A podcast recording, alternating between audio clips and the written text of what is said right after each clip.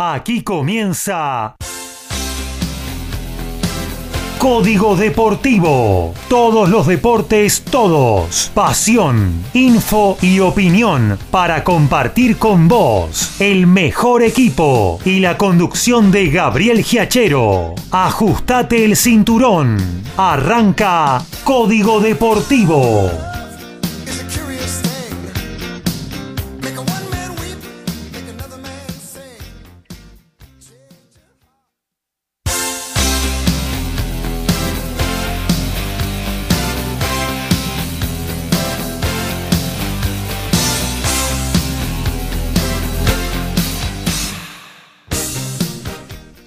Tal? ¿Cómo les va? Muy pero muy buenos días. Aquí estamos arrancando una nueva edición del Código Deportivo. Número 63. Ha salido el sol sobre la capital federal, sobre la ciudad autónoma de Buenos Aires. Podemos ver que el cielo es de color celeste tras casi una semana de vivir bajo la lluvia. Eh, pero bueno, hoy tenemos buen tiempo sobre la ciudad de la furia y ese buen tiempo lo vamos a aprovechar para compartir.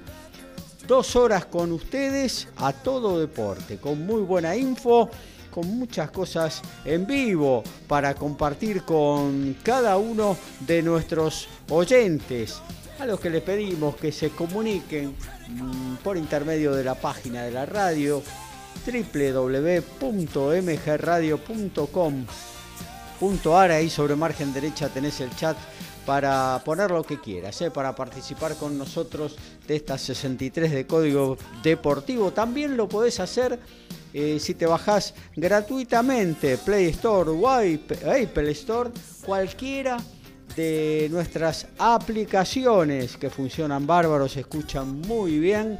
Eh, y bueno, ahí también nos puedes dejar tu mensaje, como a través de nuestro WhatsApp, cuyo número es el 11 7005 2196 11 7005 2196. Muchísimas cosas como en cada encuentro tenemos para compartir con ustedes de cada uno de los deportes que nuestros especialistas están capacitados para hacer.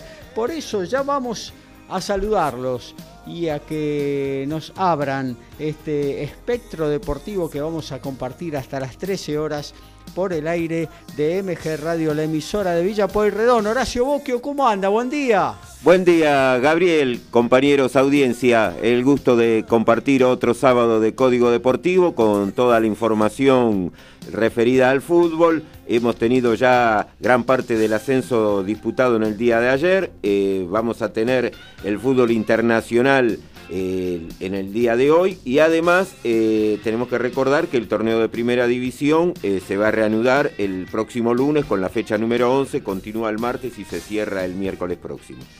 Muy bien, mucho fútbol eh, y bueno, también tenemos mucho rugby porque se viene una nueva fecha de la urba y bueno, ese enfrentamiento que siempre esperamos frente a los All Black que se va a producir en la madrugada de este domingo. Por eso nos vamos a Ciudadela a saludar a Alfredo González. ¿Cómo andás, Alfred? Buen día. Muy buenos días, muchachos y audiencia. Como bien vos decís, eh, Gabriel, tenemos mucho rugby el fin de semana. Tenemos no solamente a los Pumas, también se juega por la tercera fecha los Springboks con los Wallabies. Hay eh, torneo en Francia con muchos argentinos y como bien decís vos también, está el clásico del rugby nacional, el SIC y el CASI se enfrentan este fin de semana, además de más información de Puma 7, de Argentina 15 y muchas cosas más. Muy bien, nos vamos al encuentro a ver eh, si podemos establecer el contacto eh, con Lautaro Miranda, quien nos habla de tenis. Hay algunas, algunos eh, jugadores participando en instancias decisivas de torneos Challenger. a ver si podemos estar en contacto con Lautaro. Buen día, ¿cómo estás? Hola Gabriel, disculpa, ahí tenía algunos inconvenientes de conexión, ya estoy acá eh, al pie del cañón, como bien decimos. Eh, y sí, bien, eh, tenemos hoy finales en el Alberto de Estados Unidos, hablo en plural porque hay más de una, principalmente la femenina es la, más importante, que bueno, vamos a estar comentándola. Vamos a estar comentando también lo que tiene que ver con la final masculina del domingo y tenemos buenas noticias para arrancar el programa. Eh, porque bueno, tenemos dos semifinalistas a nivel Challenger esta semana. La primera, Sebastián Báez en Kiev, en Ucrania. La segunda, sabíamos que íbamos a tener uno, uno porque se enfrentaban dos argentinos. Será Juan Manuel Cerúndulo Bania Luca, esto es Bosnia-Herzegovina. Eh, así que bueno, ya vamos a estar entrando en detalles seguramente en los Noti Deportes. Muy bien, Daniel Medina nos habla de automovilismo, de básquetbol. Tenemos evento en vivo hoy de automovilismo. Dani nos va a estar eh, relatando esa carrera sprint, la segunda del año de la Fórmula 1 y también las novedades del básquetbol. ¿Cómo andás, Dani? Buen día. Buen día Gaby, buen día compañeros, buen día a toda la audiencia. Eh, como el primer programa de TMO, en el primer tema que puso nuestro querido compañero este Alfredo, He Come the Sun, ¿eh? como decía, He Come the Sun, volvió el sol, por favor, está espectacular el día. Y espectacular también está el tema del automovilismo y del básquet. En el automovilismo, más que nada por las cosas que tenemos en vivo. Un fin de semana que salió el sol y salió la bandera argentina también en Europa, ¿eh? ¿eh? porque tenemos este, noticia que vamos a dar, una gran noticia, un gran alegrón, sobre todo para el Código Deportivo, que sigue especialmente a, un piloto este, bonaerense que está en Europa y que hoy está bastante, bastante contento. Y por supuesto el plato fuerte, que tenemos dos platos fuertes, tenemos en realidad aparte, que son la Fórmula 1 en Monza, ¿eh? por la decimotercera fecha del, del, campeonato, decimocuarta fecha, perdón, del campeonato de la Fórmula 1, que realmente está apasionante con su carrera sprint para clasificar el día de mañana, que va a ser el día domingo, la, carrera Gran Premio de, Italia, y que a las 11.30 la tendremos en vivo, si Dios quiere, con la largada, que va a ser apasionante porque en primera fila están los Mercedes y atrás Max Verstappen, y bueno, Vamos a ver qué pasa en la primera curva en la chicana después de la recta de Monza. Y por otro lado tenemos la primera fecha de la Copa de Oro de Turismo Carretera en Rafaela, nada más ni nada menos, con muchísimas sorpresas ayer en la clasificación, ¿eh? muchísimas sorpresas, hay torpedos, no torpedos por un corredor, ¿eh? torpedos, misiles que realmente han salido de algunos autos y los que se creían protagonistas este, para el campeonato por ahora están un poquito relegados. Y por supuesto las novedades del básquet que van a ir al final del día. Pero mm, apasionante en todo lo en, todo lo que se dice, bastante apasionante, hay mucho y sobre todo de automovilismo y ojalá que ya arrancamos muy bien y que pueda seguir mejor. Tal cual, tal cual. Eh, también vamos a hablar de boxeo. Para eso tenemos a RRB Larga, Ricardo Rubén Beisa o Ricardo Rubén Box. ¿Cómo anda, Ricky? Buen día. Buen día, Gabriel. Buen día, compañeros, a toda la audiencia. A ver, estoy escuchando algo. Uh, uh, uh. Es la policía. Hubo un robo en Tucson ayer. Hubo un terrible robo en Tucson. No, no, increíble, Gaby. Lo de ayer fue algo que, la verdad que ya me, me hasta me pone triste que en el boxeo pasen estas cosas.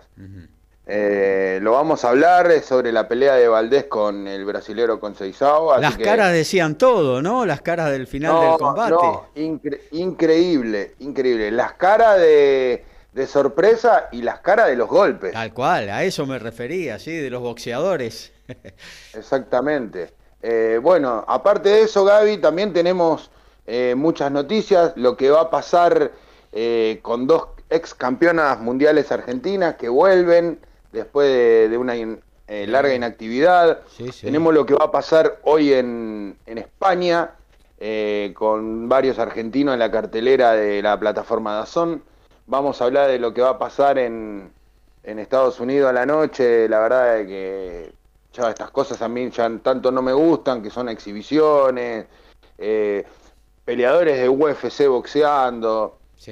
Y bueno, vamos a hablar de lo que pasó anoche, eh, perdón, de lo que pasó ayer a la tarde en Francia, donde tenemos un peso pesado que viene con todo, eh, al cual siempre le voy a poner un, boletito luego de esos terribles eh, rounds que se vieron de él en los Juegos Olímpicos.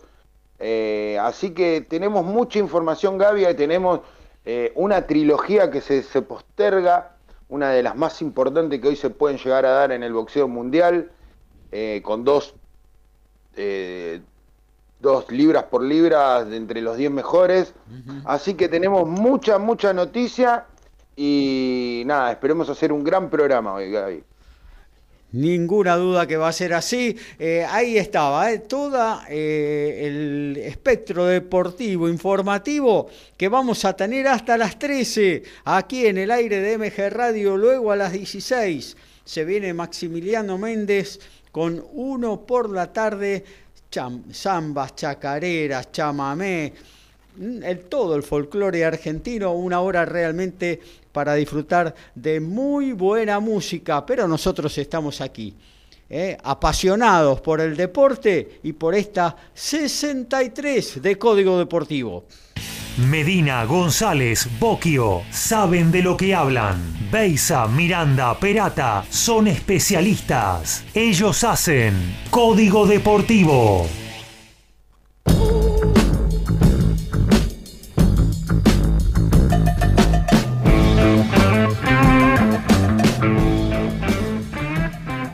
Se va el primer eh, toco y me voy, noticiero en Código Deportivo.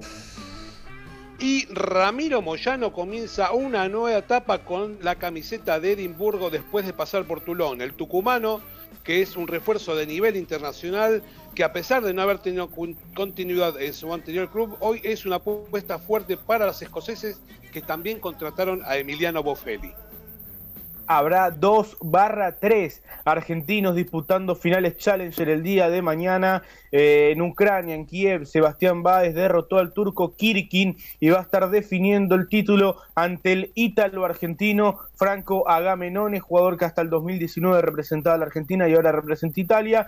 Y en Bania Luca, en Bosnia y Herzegovina, Juan Manuel Cerundo lo superó a Tomás Echeverry por 6-3, 6-3 y definirá el título ante Nikola Milojevic, tenista de Serbia. Y en Fórmula 1 tenemos la novedad, por supuesto, que el equipo Mercedes tendrá este nuevo piloto que es el inglés George Russell. ¿Quieren escuchar algo gracioso? Porque esta es la, noticia que da vuelta por todo el mundo. Mercedes prometió que no será piloto número 2, afirmó George Russell. Bastante gracioso, ¿no? Me sorprende ese, ese ruidito. Este es, es una gallinita, ¿no?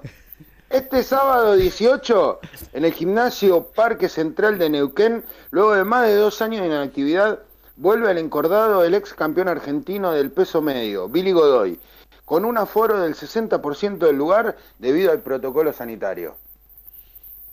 Y en básquetbol, la pandemia golpeó a todas las franquicias de la NBA, el mejor básquetbol del mundo de los Estados Unidos, pero quizás la más perjudicada fue Toronto Raptors, que supo ser campeón este equipo canadiense y que debió cambiar de casa para la pasada temporada. Es por las restricciones fronterizas y cuarentenas que el gobierno canadiense había impuesto. Para esta temporada que comenzará el Amalie Arena de Tampa, eh, tuvieron que jugar en la Amalie Arena de Tampa de eh, Florida. Ahora, nuevamente, los Toronto Raptors retornan a Canadá. Y el torneo de reserva se puso en marcha la fecha número 11 el día jueves. Boca le ganó 3 a 2 a Defensa y Justicia. Ayer Estudiantes en Santa Fe le ganó 4 a 1 a Unión y es el nuevo puntero del torneo. Argentino Junior le ganó 3 a 0 a Patronato. Talleres de Córdoba y Platense igualaron 0 a 0. Central Córdoba de Santiago del Estero Atlético Tucumán 1 a 1. Newell's en Rosario cayó 2 a 0 ante River. En La Plata Gimnasia perdió 3 a 2 ante Vélez. San Lorenzo y Racing empataron 0 a 0. Sarmiento en Junín le ganó 2 a 1 a Huracán. Continúa el lunes 10 de la mañana con Independiente Lanús. Mismo horario para el Civi Godoy Cruz. Se cierra el martes. Desde las 10 de la mañana, Banfield recibe a Rosario Central y Arsenal a Colón de Santa Fe. Bueno, y nos metemos en el espacio dedicado al fútbol, la pasión de los argentinos, y nos vamos a ir eh, a trasladar eh, hipotéticamente eh, a lo que fue el jueves pasado. justamente esta pasión de los argentinos que se volcó al estadio monumental, volvieron los hinchas a la cancha Decían 17.000 más 3.000 de protocolo. A mí me parece que había algunos más que 20.000 en el estadio del Club Atlético River Plate. Pero ahí estaban, ¿eh? Y Argentina eh, se reencontró con su gente tras eh, la Copa América, Horacio. Sí, exactamente. Eh, después de un año y medio que no teníamos público en los estadios en Argentina Volvió en forma parcial, pero bueno, eh, tuvieron una verdadera fiesta, no solo por la victoria, por la actuación de Messi, los tres goles. Así que ir ratificando el buen momento del equipo de Scaloni. Eh, una particularidad que tuvo esta fecha que se disputó el día jueves que los cinco ganadores fueron locales, cosa que no había pasado en ninguna de las fechas anteriores. Claro. Eh, recordemos que Uruguay le ganó 1 a 0 a Ecuador, Paraguay 2 a 1 a Venezuela, 3 a 1 Colombia-Chile, el 3-0 de Argentina y 2-0 Brasil ante Perú. Y, que el famoso partido, el tan comentado suspendido partido, que de acá que tenga resolución, creo que no va a tener eh, mayormente, no va a tener influencia en lo que es eh, la tabla de posiciones, porque jugada a esta fecha y con ese partido eh, a disputar entre Brasil y Argentina. Brasil tiene ocho victorias ya consecutivas, 24, 18 Argentina, 15 para Uruguay, 13 para Ecuador, hasta ahí los que están entrando por diferencia de gol, y a, repechaje está entrando Colombia con 13 puntos también. Está quedando en este momento afuera Paraguay con 11, 8 Perú, 7 Chile, 6 Bolivia, 4 Venezuela. Una derrota que complica muchísimo a Chile en su aspiración, ¿no? También Paraguay eh, está corriendo de atrás.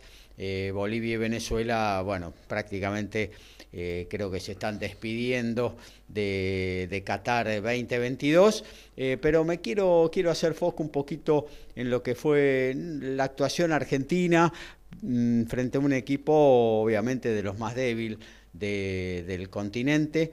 Eh, pero bueno, Argentina demostrando eh, que está eh, con una gran cuota de confianza, muy consolidado como equipo y fundamentalmente quería hacer hincapié en, la actuación de Messi, ¿no? no solo en la actuación futbolística, en lo que está sintiendo Messi. por estos momentos en su ahora regreso a, al tet a tet con, la gente, con el público, ese cara a cara que tanto deseábamos, y la felicidad con, lo que, con que se lo ve a Messi en la cancha eh, ante cada logro con la camiseta argentina.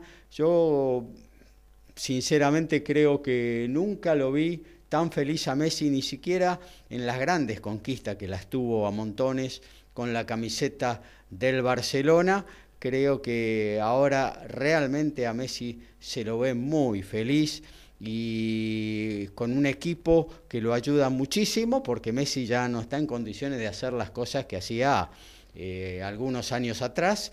Eh, pero bueno, el equipo lo acompaña y él en los últimos metros sigue siendo determinante, ¿no? Sí, exacto, y creo que la felicidad que se le nota a él es por tantos años, más de una década en la selección, no haber ganado ningún título, eh, haber quedado en la puerta en tres ocasiones y con actuaciones que no, no eran las que esperaba el público y bueno, fue muy castigado, ya sabemos cómo es, eh, acá se es exitista, eso no, no hay ninguna duda. Y ahora es como que quizás estando ya a unos años de, del final de su carrera, está consiguiendo los logros que tanto, tanto ansiaba, como fue lo del título en la Copa América, como ahora las actuaciones que están teniendo con la selección, el nivel, la cantidad de partidos que lleva ya también el equipo de Scaloni sin, sin conocer la derrota, una actuación al margen de que fue un rival, sí, eh, tanto Bolivia como Venezuela, los más débiles eh, del continente pero que ha tenido una actuación convincente y aparte el haber marcado tres goles, ¿no? Sí, claro. Eh, bueno, y mm, yo creo que se ha soltado luego de esa Copa América, tanto él como el equipo, eh, están muchísimo más tranquilos. Eh, y bueno, nos abre alguna cuota de esperanza.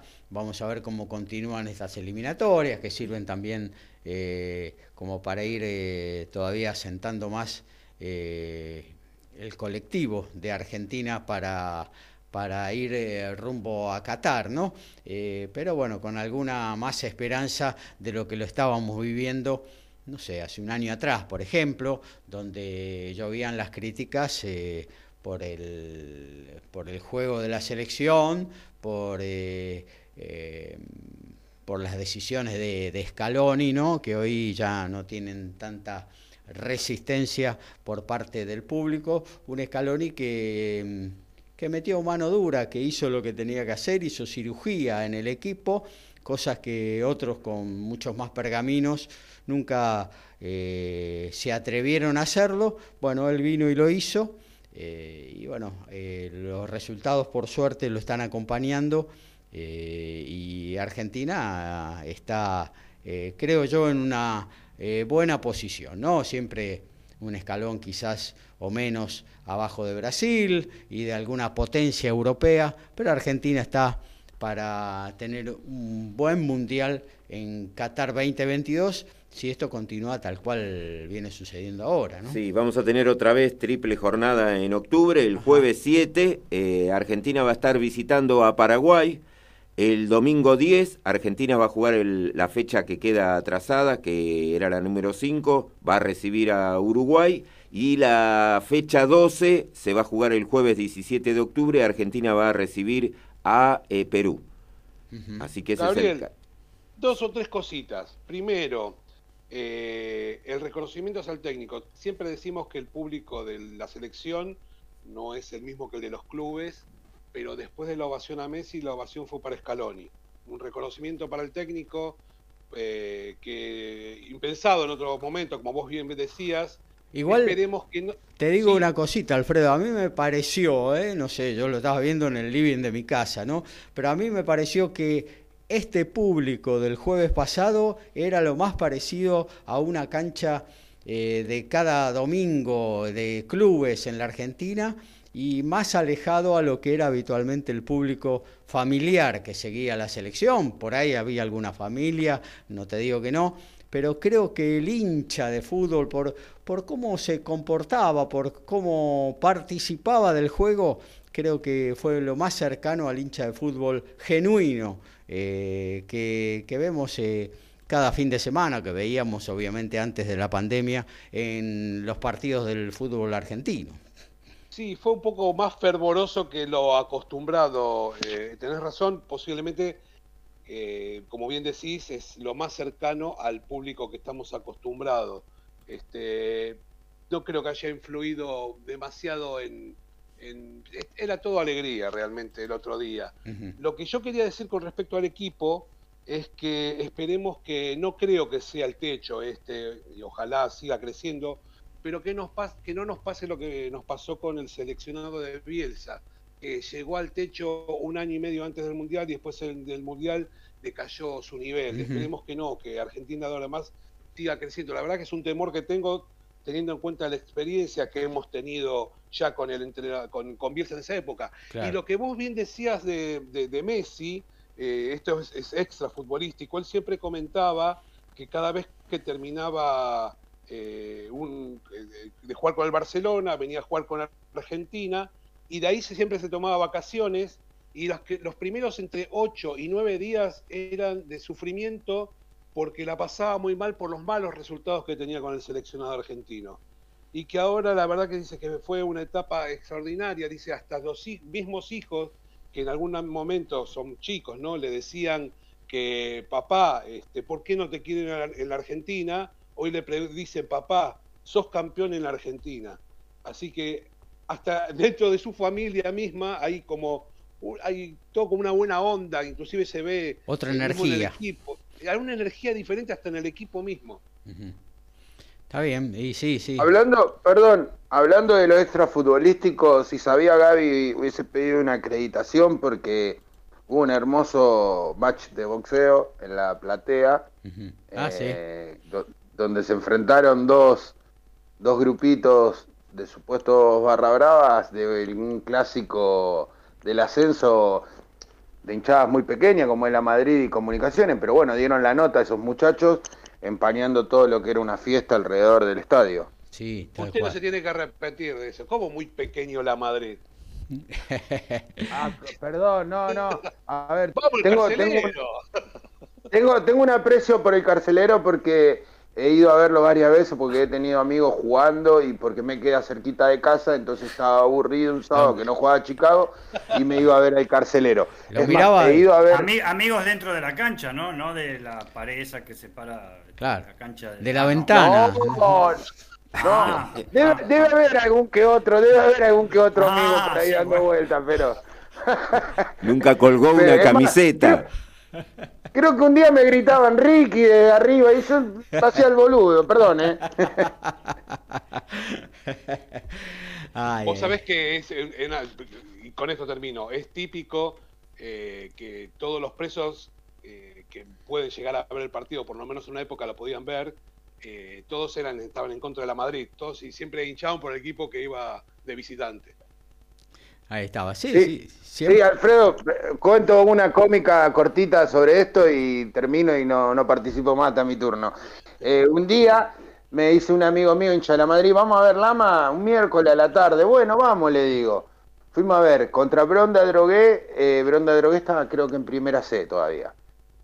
8 eh, a 0 fue el partido, 8-7 a 0 a favor de Bronda Drogué. Y los presos de arriba le cantaban a, le cantaban desde arriba, sáquense la camiseta, desenla los presos que juegan mejor, le cantaba. hermoso, lo que me reí ese día fue terrible. Muy bien, eh, bueno, eh, Horacio, no hubo fecha eh, este sábado y domingo por el tema de las eliminatorias, pero eh, entre semanas se va a disputar la misma del fútbol argentino. Vamos a recorrer eso para cerrar la columna de fútbol, ¿te parece? Sí, sí, se va a poner en marcha la fecha 11 eh, este próximo lunes y va a ser con el partido que van a estar jugando en Junín. Sarmiento desde las 14:15 va a recibir a Huracán. El arbitraje va a ser de Pablo Dóvalo. Eh, va a estar jugando en el mismo horario en el José María Minela de Mar del Plata, Aldo Civi Godoy Cruz y Néstor Pitana. 16.30 Independiente va a recibir a Lanús, un lindo partido de esta fecha número 11 con Silvio Truco. Gimnasia a las 21 con Vélez, Nazareno Araza va a ser el árbitro, el martes sigue 14.15 con Talleres de Córdoba y Platense Andrés Merlos, 16.30 Arsenal recibe en Sarandía Colón, Yael Falcón Pérez. 18.45 Central Córdoba Atlético Tucumán y Mauro Vigliano. 21 horas para Boca y Defensa y Justicia Ariel Penel. El miércoles desde las 14.15 Unión Estudiantes de La Plata Jorge Baliño. 16.30 Argentino Junior Patronato Fernando Espinosa. 18.45 Banfield recibe a Rosario Central con Fernando Rapalini. Y el miércoles a las 21 en el Parque Independencia Newell River, Pablo Echavarría, vamos a estar con todo el segundo tiempo en Código Deportivo del miércoles. Tal cual, bueno, hasta aquí. Ah, y recordemos, perdón, me, había olvidado que Nicolás Lamolina va a estar con San Lorenzo Racing el lunes a las 18. Siga, siga. Bueno, eh, hasta ahí entonces eh, lo del fútbol. Nos vamos a hacer un pequeño toque y me voy con toda la info deportiva y nos metemos de lleno en el automovilismo. Básquet, rugby, fútbol, tenis, boxeo, deporte motor y más. Código Deportivo.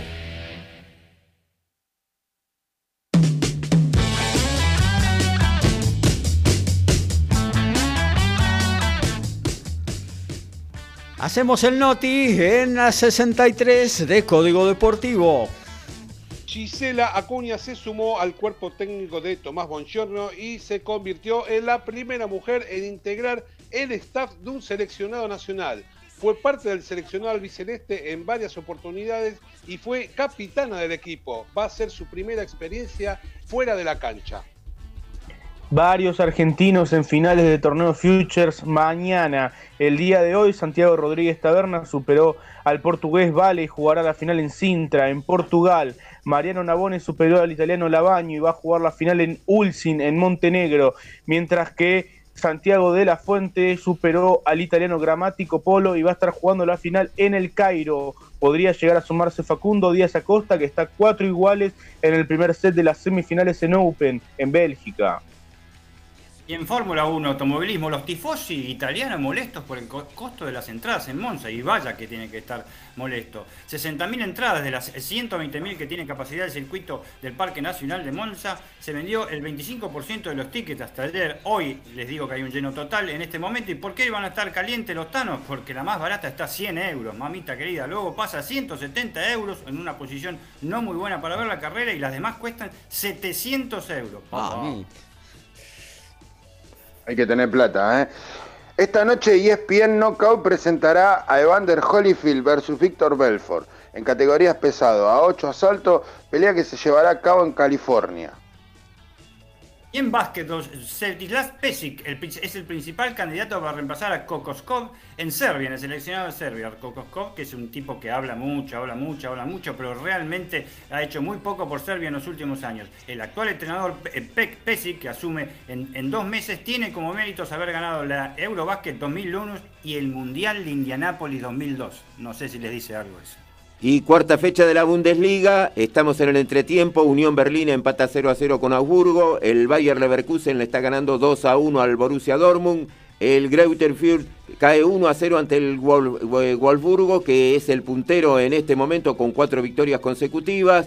Friburgo pierde 1 a 0 ante Colonia, el Hoffenheim pierde 1 a 0 ante el Main 05 y 13-30 por ESPN, el Leipzig recibe al Bayern Múnich. Muy bien, nos vamos a meter en el automovilismo. Ahí lo tenemos a Daniel Medina atento al comienzo de la carrera sprint, la segunda de estas pruebas que se están haciendo eh, en la máxima eh, con respecto a implementar eh, quizás el año que viene en cada uno de los grandes premios. vos me dirás cómo, cómo está eso, Dani. Como está que se acaba de largar la, vuelta previa, está en este momento en la curva, en la curva del Lembo, en la puerta, en la vuelta previa del Gran Premio de Italia, la carrera de sprint, como bien vos decís. Desde ya tenemos al equipo McLaren, que ayer, perdón, al equipo Mercedes, este, bueno, McLaren tiene motor Mercedes también, ¿no? Al equipo este, Mercedes que está en la punta con el tiempazo que hizo Valtteri Bottas, que evidentemente está decidido en la carrera de que faltan este, a ser protagonistas de alguna manera, este, a pesar de que se va del equipo, pero segunda muy pocas centésimas Lewis Hamilton, tercero Max Verstappen, eh, eh, cuarto en el día de ayer salió Lando Norris y quinto Richard, muy buena tarea de McLaren que largan en segunda y tercera fila, Pierre Gasly, el único con el Honda Alfa Tauri en sexto lugar. Eh, Carlos Sainz con Ferrari, que se pegó un palazo esta mañana tremendo y tuvo que ir a, que lo atiendan, pero bueno, larga con el auto muleto. Charles Leclerc en octavo lugar. Checo Pérez, que realmente lo ayudó a que salga tercero Max Verstappen, pero que no le da una mano ni, ni, con Scioli al lado. Y Antonio Giovinazzi, la gran esperanza italiana, que salió décimo con Alfa Romeo. ¿eh? Y siempre viene en la cual y una, en la cual y, en la cual y dos y en la cual y 3 que se hizo ayer. Realmente, eh, ojo que me parece que es la única plaza que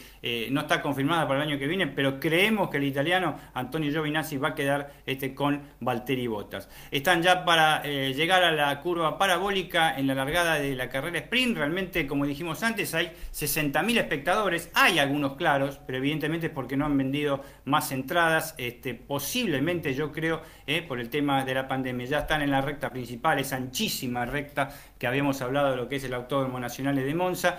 No veo marea naranja, este, ah, este Gaby, ¿eh? No veo marea naranja todavía. No sé si no lo han enfocado bien, porque en las tribunas principales eh, no está la clásica marea naranja. A ver si el tema de restricciones, viste, para el paso del público, porque los, los neerlandeses van a donde sea, ¿eh? Con su camisetita naranja. Este, y, no lo veo realmente. Este, la, tiene, la tiene complicada Verstappen en esta largada, ¿no? Porque están podrían hacer un juego de equipo en esa complicadísima, eh, chicana. Y lo van a hacer porque, porque Botas va a largar último mañana, porque le, ¿se acuerdan que lo había dicho? este, con el tema de eh, Alexis Albon para romper motores, bueno, le cambiaron el cuarto motor ayer, antes de la, de la, clasificación, por supuesto, y tiene que ser sancionado con 20 lugares en la grilla, y mañana, cual sea el resultado ahora, larga en último lugar. Se está por largar la carrera, ya realmente la expectativa es grande, sí hay espacio en las tribunas, no sé atribuirlo si lo, lo que hablamos recién de las entradas o el tema de los 60.000 personas, este, eh, las tribunas principales, digamos, el,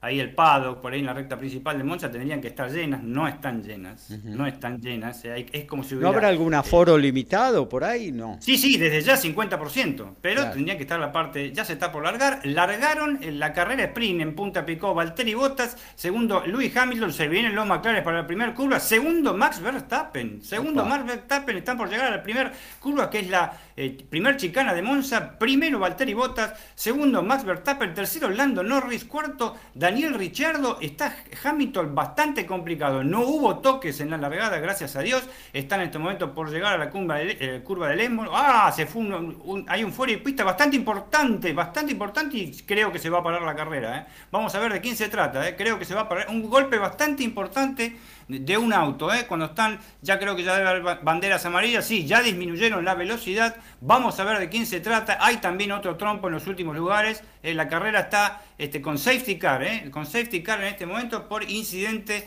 en la primera curva. Eh, el que se fue es, es un, un, Alfa Tauri, Pierre Gasly, ¿eh? tremendo golpazo de Pierre Gasly, está bien, está bien, el auto ha quedado destrozado, el auto que estaban entrando en la curva, en la curva del Esmo, estaba en octavo lugar en ese momento, había largado sexto, este, se está recuperando el piloto francés, no ha llegado todavía la ayuda, el auto está en la leca, pero dio un golpe fortísimo, eh, tiene pegado eh, el auto un cartel, así que imagínense un cartel de publicidad. Este, eh, así que un golpe bastante fuerte, la carrera está parada, vamos a ver cuándo se reanuda. No fue ni en la, ni, ni en la chicana, donde se creía que podía haber incidentes, sino en una curva del Esmo, que es una de las más veloces de Monza y que se desarrolla casi a 280 kilómetros por hora. Estamos viendo el incidente, aparentemente hay un toque. ¿eh?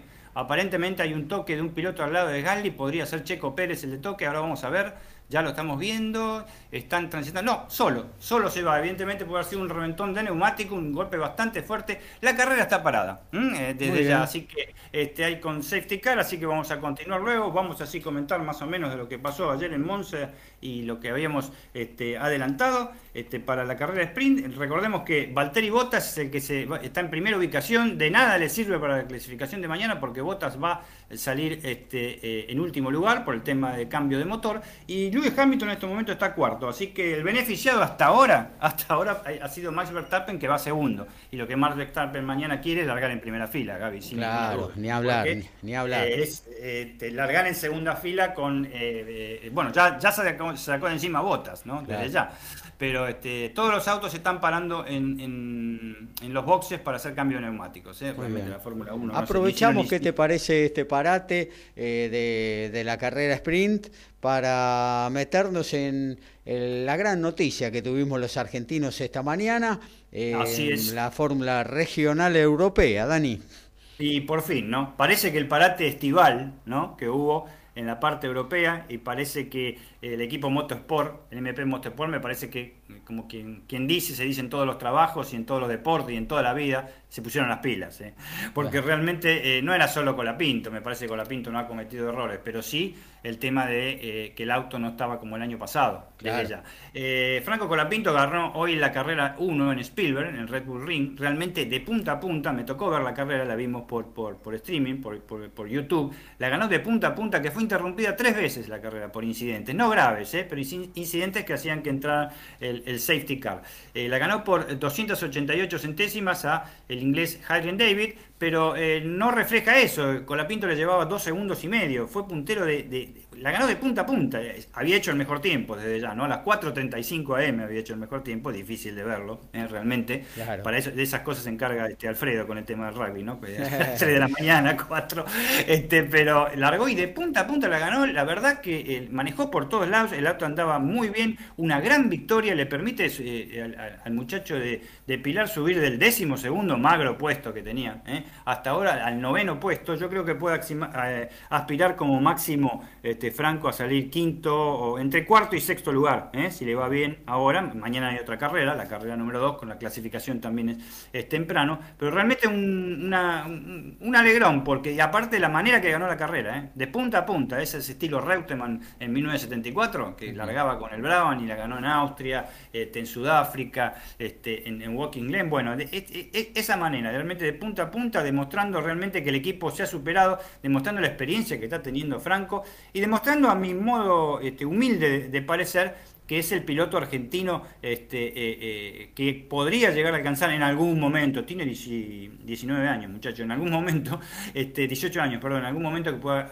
eh, agarrar la Fórmula 1, porque es el más capacitado, se está capacitando en Sport, se está capacitando en, monopostos, yo creo que tiene muy buena experiencia en eso, y creo que en ese caso supera a José María López, que es un piloto que allá en la Fórmula 1 y él mismo lo reconoció, es la frustración que tiene, que no poder haber este, accedido eh, a la, Fórmula 1. Eh, vamos a ver, este, eh, la tarea hoy fue muy buena, que es lo que más me impresionó. Si hubiera sido un segundo puesto, un tercer puesto, yo opinaba exactamente lo mismo, la manera que manejó, se desenvolvió, cómo ocupó todos los lugares Red Bull Racing y, la ganó de punta a punta. Un circuito también que, que no da para muchos sorpasos, ¿no? porque es muy trabado, muy lento y con poca, pocos lugares para el sobrepaso. Y eso claro, hay que tener mucho, mucho motor, porque hay dos lugares nada más que, viste, cuando se amplía el circuito circuito. Sí, en realidad sí. es bastante ancho en todos los sectores, pero como decís vos, es corto, es un circuito corto y este y no se pueden desarrollar, se desarrollan velocidades altas, pero sí el lugar del, del sorpaso es muy muy muy embromado. Eso es en dos rectas que hay y la recta principal también se puede. Pero ya te digo, la demostración fue buena, que es lo que este eh, eh, me gustó. Fue una excelente largada, llegó la curva 1 y no la agarraron más. Ese Claro. es el tema. Este, parecen estas carreras lineales que yo siempre critico, pero bueno, había un argentino delante. esta vez, Con no lo voy a criticar. con- claro, con respecto a las posibilidades de, de Fórmula 1, eh, uno siempre quiere que, Colapinto, un piloto argentino, se sume a la categoría máxima, es lo que eh, uno desea por la pasión que uno siente por, por la Fórmula 1 en sí también, ¿no? Pero bueno, visto y considerando lo que está sucediendo hoy en la Fórmula 1 y lo difícil que es en cuanto a conseguir sponsor para estar en esa categoría máxima, hoy, Hoy una butaca de Fórmula 1 debe estar entre los 10 y 15 millones de dólares, tenés que aportar de presupuesto, es algo realmente privativo. para las Los- garantías, hay todo tipo de claro, garantías que hay que presentar. los argentinos ni siquiera pueden conseguir a veces, no sé, 500 mil o 600 mil dólares que le piden para estar en Fórmula 3 o en Fórmula 2, que son las teloneras de la Fórmula 1.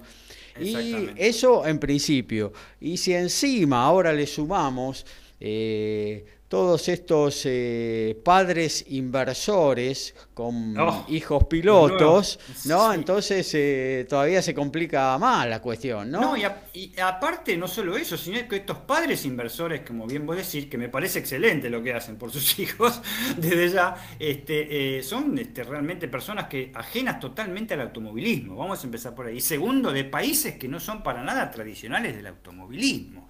Este, llamemos Rusia, llamemos Tailandia, Canadá puede ser, un poquito sí, sí, Canadá podría, podría ser, sí, Canadá de- desde ya, pero este, eh, realmente eh, son cosas que no se entienden bien. Desde ya el año que viene las oportunidades de los chicos de la Fórmula 2 y Fórmula 3 están cortadas. ¿eh? Si no entra un bombazo para, para que reemplacen a Giovinazzi y a Alfa Romeo, ya están, ya te han hecho todos los pases. Claro. Se relanzó la carrera, muchachos. Este, eh, Valtteri Bottas en primer lugar, a un segundo, a 1.2 segundos, Max Verstappen, tercero, Daniel Ricciardo, eh, ojo, eh, cuarto, Lando Norris, vienen muy, pero muy bien los McLaren, quinto Hamilton, eh, quinto Hamilton, sexto y séptimo la Ferraris, Leclerc y Sainz, octavo Giovinazzi, eh, vibran los italianos, noveno Lance Stroll y décimo Checo Pérez, que ya vamos a hacer con más tiempo en otra oportunidad el tema de Checo Pérez. Eh, que se cuide Checo Pérez, renovó el contrato, pero realmente está muy lejos de ser el coequiper que, por ejemplo, es, y, y de- va a dejar de serlo, Valtteri Bottas en, este, eh, eh, en, en- en Mercedes, ¿eh? Un verdadero logrador de campeonatos. Hay, hay cinco autos involucrados en el incidente de- del Alfa Tauri, vamos a ver, están investigando desde ya. Mañana Este, bueno, también, otro- hoy ya empieza lo que tiene que ver con, con la definición del turismo carretera, la categoría más popular argentina, porque comienza la Copa de Oro, donde se va a definir el campeón. Así es, la Copa de Oro y que realmente está apasionante el TC, que ojo, en eh, el TC en eh, aproximadamente 14 minutos, no, 17 minutos se larga la primera serie en Rafaela. El templo de la velocidad de Argentina, 4.458 metros, era el circuito más rápido, podía haber sido más rápido todavía, hay dos chicanas que realmente eh, la hacen que no sea tan, tan rápido como antes, pero es súper rápido, como decimos, porque es el templo de velocidad, y con las chicanas que no son tan este, resguardecedoras como se cree, ¿eh? son bastante peligrosas las dos chicanas, sobre todo la de la recta principal ¿eh? de Rafaela. Tres series, 11.55 horas, 12.20 horas, 12.45 horas son las tres series. La final, raramente, yo creo que hay algo del fútbol de por medio, por ahí este Horacio me puede ayudar, porque la final va a ser a las 16 horas. ¿eh? Este, eh, puede haber algo de, una transmisión de TV pública seguramente que hace que prácticamente haya tres horas y media de diferencia entre la tercera serie y la carrera final. Ayer la sorpresa la dio Bonelli, realmente, el chico de Ford, ¿eh? que hizo un tiempazo, que es un muchacho que está en este momento en el décimo sexto lugar en el campeonato, no ha entrado a la Copa de Oro, pero puede entrar como piloto de último minuto, ¿eh? desde ya si gana, desde ya, pero aparte tiene que subir en los puntos para poder entrar, ¿no? Pero, y el segundo lugar, Mangoni, Santiago Mangoni, realmente con el Chevrolet, y tercero, Manuel Ursera, ¿eh? el próximo casamentero, este Manuel Ursera, con Chevrolet, largan en la punta en las primeras eh, tres series. De Benedictis en la primera serie acompaña a Bonelli, Facu Arduzo con Chevrolet acompaña a Mangoni y eh, Cristian Ledesma con el Chevrolet acompaña a Ursera. Canapino va a largar en la primera serie, en la segunda serie, perdón, en, este, en tercera fila. Están bastante lejos por ahora, aparentemente, los que protagonizan el campeonato, los protagonistas del campeonato, Gaby, que son desde ya este, eh, Canapino, eh, Werner y, y, Josito Di Palma, los tres principales, ¿eh? se podría decir. Pero este, yo me la juego por Canapino, vamos a ver. Este, este, y ahí en Rafael, el Canapino tuvo un fuera y pista ayer que motivó que realmente no haya hecho mejor tiempo, podría haber estado tranquilamente liderando una eh, de las series. Eh, sexta vuelta ya del, eh, auto, de la carrera de sprint en Monza, siguen las posiciones iguales, la única batalla que hay por ahora es en el cuarto lugar entre Lando Norris y este, Lewis Hamilton, están insertando para completar, la, para iniciar la séptima vuelta en la recta principal. Antonio Giovinazzi está sorprendiendo con un octavo lugar, realmente, recordemos que la carrera es corta, es muy corta. Y, este, y, realmente puede, puede ser cualquier cosa. en el último lugar, porque paró, está eh, Charles Leclerc con la Ferrari ya está a una vuelta, así que ha tenido problemas bastante serios. No lo mostraron bien por la televisión, lo muestran ahora en el marcador. Y aunque parezca mentira, no están este, últimos los Haas. ¿eh? Es increíble, pero no están este, últimos los Haas. Eso más o menos sería ahora, bueno, con la alegría de esta mañana, Gaby, realmente ha sido este, algo, algo increíble lo de, lo de Colapinto, más sobre todo como como ganó la carrera. Y bueno, vamos a ver ahora, pues la próxima de la próxima es eh, mañana a las 7 de la mañana, 7 y media de, la mañana es la eh, próxima carrera. Y en la temporada de la temporada 2021 será el 9 de octubre en el Antonio Internacional de Mugello. ¿eh? Y la que sigue es Monza. Monza también. Ah, perdón, la próxima me equivoqué. La próxima es el circuito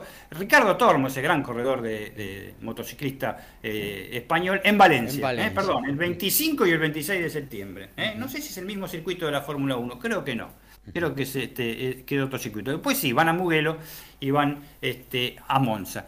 Eh, siguen las cosas igual, por ahora cuando haya cambio nosotros vamos a... a vos, eh, Valtteri Bota le está pegando un pesto impresionante, está claro.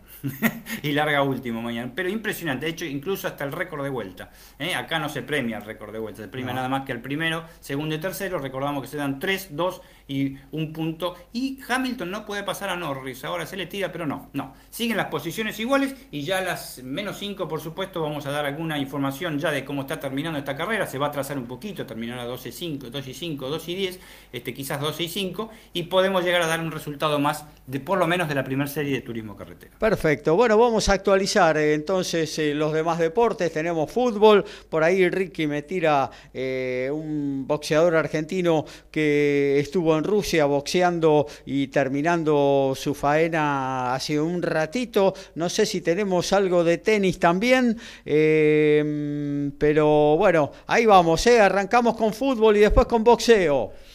Y hay gol del Manchester United, Cristiano Ronaldo, es el primer gol que se marca en la mañana de hoy en los partidos que se están disputando. El Arsenal igual a 0 a 0 ante el Norwich City, Bradford 0 a 0 es con el Brighton, Leicester City con Manchester City, el Southampton ante el West Ham y el Watford con el Wolverhampton. Este tanto es el primero que se marca cuando ya están en el entretiempo la mayoría de los partidos. A primera hora sí había jugado Crystal Palace que le ganó 3 a 0 al Tottenham que venía puntero del torneo con tres victorias consecutivas. Final en Rusia. Sí, final en Rusia. Ezequiel el Pollero Bonelli cae por, por las tarjetas de forma unánime ante el rumano nacionalizado ruso. Ahí me salté el nombre, perdón, pero eh, esto fue en el Palacio Iván Yargin de Rusia, perdiendo el cetro vacante asiático del peso medio. Gabriel Giachero y Dream Team hacen Código Deportivo.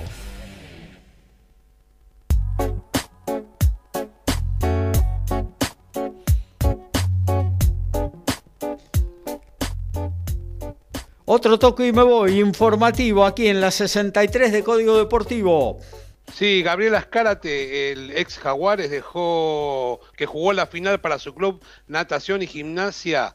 la Apertura Tucumano, que jugó también para VA, para Glasgow, para Carcassonne, Argentina, Pumas, eh, Pumas 15, bueno, y Olimpia de Paraguay. Ahora tiene nuevo destino, se va a Portugal ya que se va a poner la camiseta del Cascais Rugby de ese país.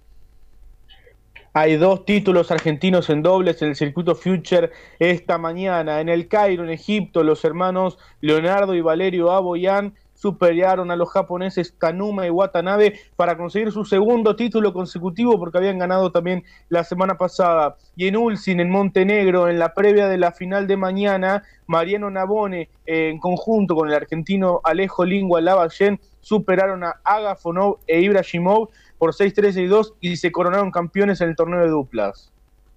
Y en la Fórmula Regional Europea, aparte del triunfo de Franco Colapinto, debemos decir que las posiciones del campeonato están encabezadas casi ganando el mismo por el suizo Gregoire eh, Sossi con 189 puntos, seguido por el francés David Jaliet con 129, el eh, muchacho de Islas Vírgenes Saint Maloney con 124. Colapinto subió del décimo segundo puesto al puesto número 9 con 57 unidades.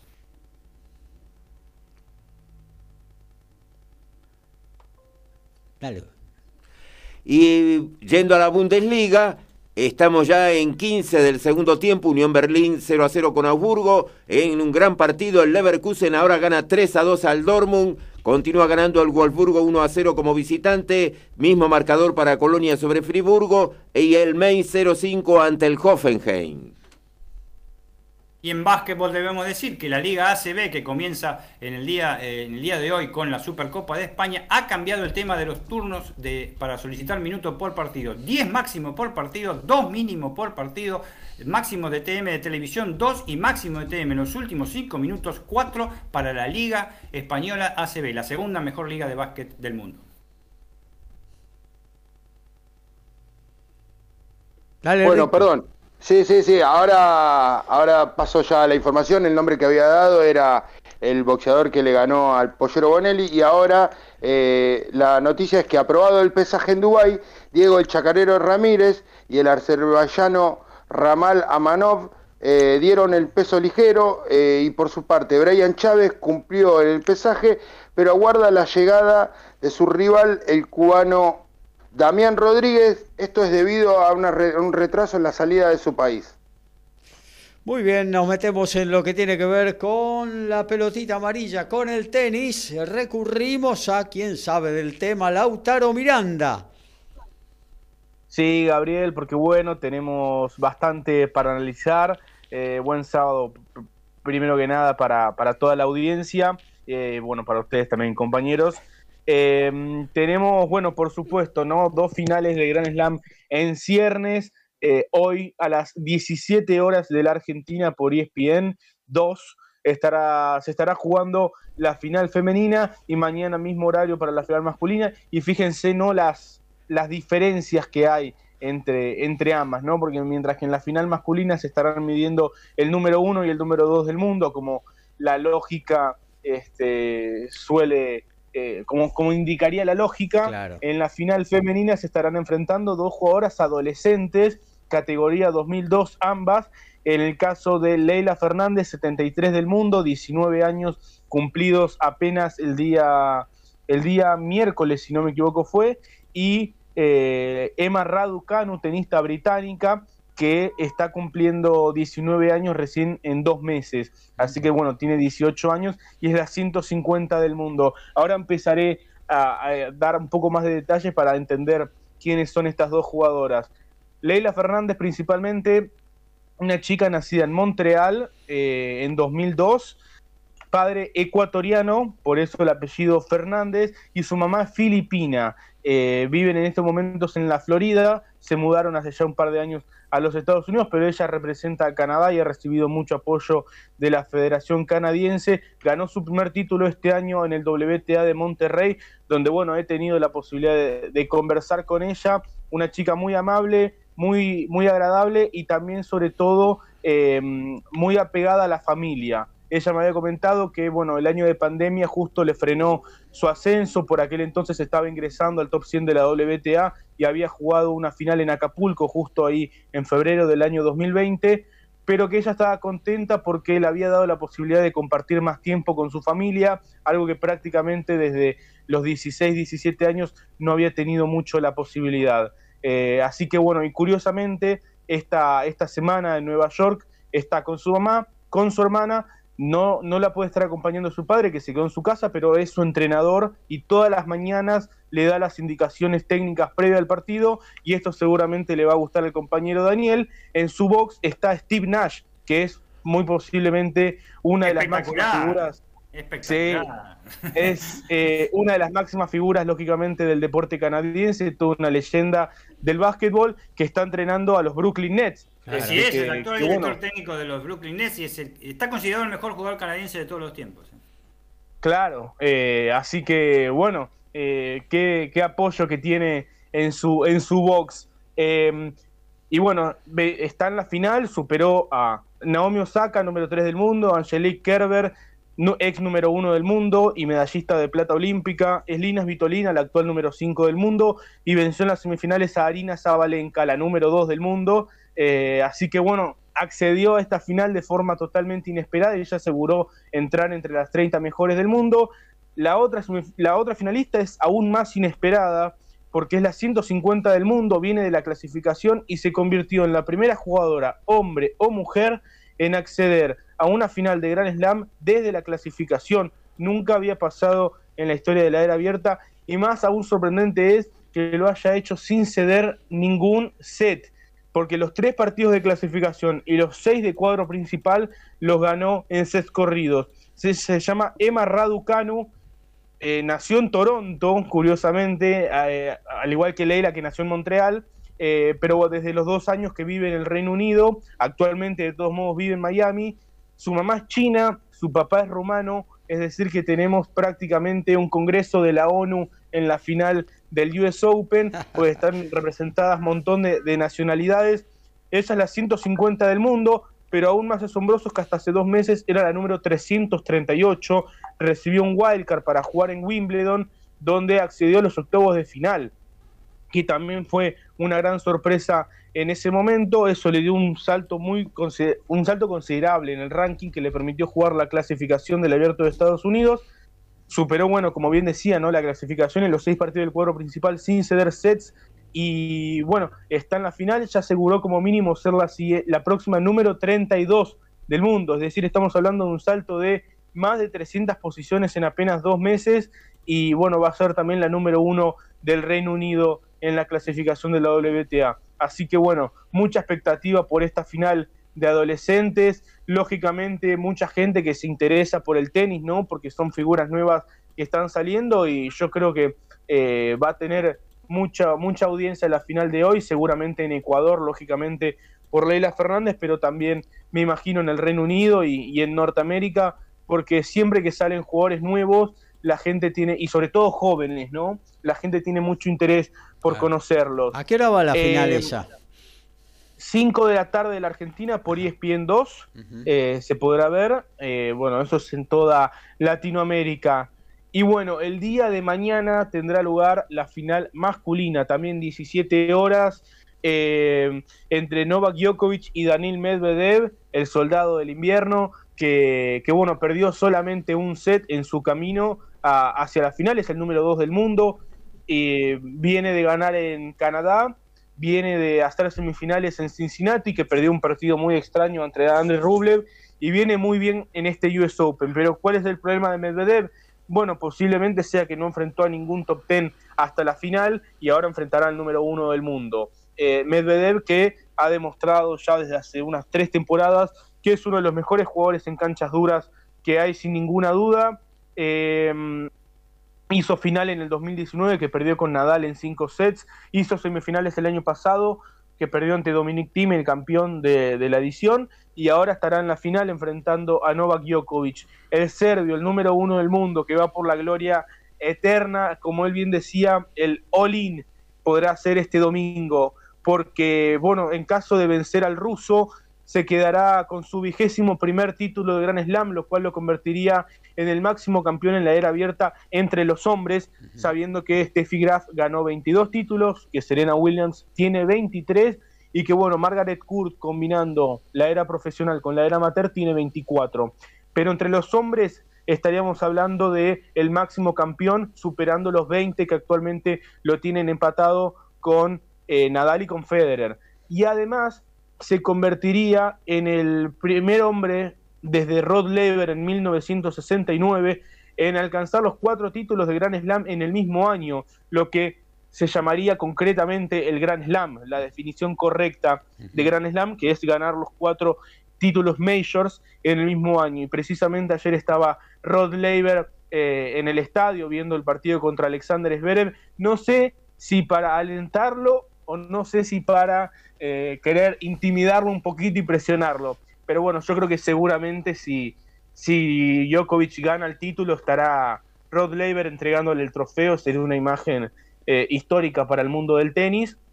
Ayer Djokovic, que necesitó de cinco sets para vencer a Alexander Zverev, no está jugando realmente su mejor tenis. Novak Djokovic ya se dejó eh, seis sets en lo que lleva de torneo. Por cuarto partido consecutivo, además perdió el primer set el día de ayer. Eh, pero bueno, sin duda que eh, aceleró un poco la, camioneta. Ante Berretini había perdido el primer set, pero fue muy superior, muy superior luego en los siguientes tres. Ayer ante Zverev fue muy superior en el quinto. Eh, así que bueno, está sin duda al menos funcionando, es efectivo, no sé si juega un gran tenis, yo creo que está con lo último de, con la reserva del tanque, hablando en términos eh, automovilísticos, no le está sobrando mucho, pero bueno, eh, mentalmente sigue estando varios escalones por arriba y mañana buscará, por supuesto, este título que para mí puede ser uno de los partidos más importantes en la historia del tenis, sin lugar a dudas.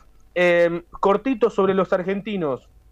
En juniors, Solana Sierra ayer se despidió, cayó ante la local Robin Montgomery, jugadora que se ubica a 321 de la WTA, esto es el ranking de adultos, y que es la número 7 junior, fue en tres ajustados sets, fue 6-4 en el tercero, así que bueno, termina la gran participación de Solana Sierra, jugadora que va a estar disputando en noviembre el, el Argentina Open femenino, ¿no? Esta nueva edición que tendrá lugar eh, a partir del 31 de octubre en realidad, que, bueno, es un torneo WTA 125.000, un, un torneo equivalente a lo que sería un circuito Challenger, eh, y bueno, lo va a estar disputando porque recibe un wildcard de la organización.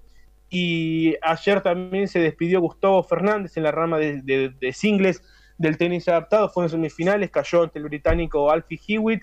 Eh, la buena noticia para él es que hoy tendrá la posibilidad de jugar la final de dobles ante, bueno, Hewitt y Reed, que son los británicos. Gustavo hace pareja con el japonés Shingo Kunieda, que es por lejos el mejor jugador de la modalidad y ya vienen haciendo pareja hace un tiempo, así que bueno, tendrá la posibilidad de agregar un nuevo título de Grand Slam a su palmarés, no el que hubiera querido, pero sin embargo tiene mucha trascendencia sin lugar a duda. Eh, así que bueno, eso fue todo lo que tiene que ver con el tenis en el US Open. De momento la Copa Davis eh, tengo la información de que no habría venta de entradas. Por ahora el gobierno de la ciudad, en conjunto con la ITF, autoriza mil personas para la serie de Copa Davis ante Bielorrusia el próximo sábado y domingo.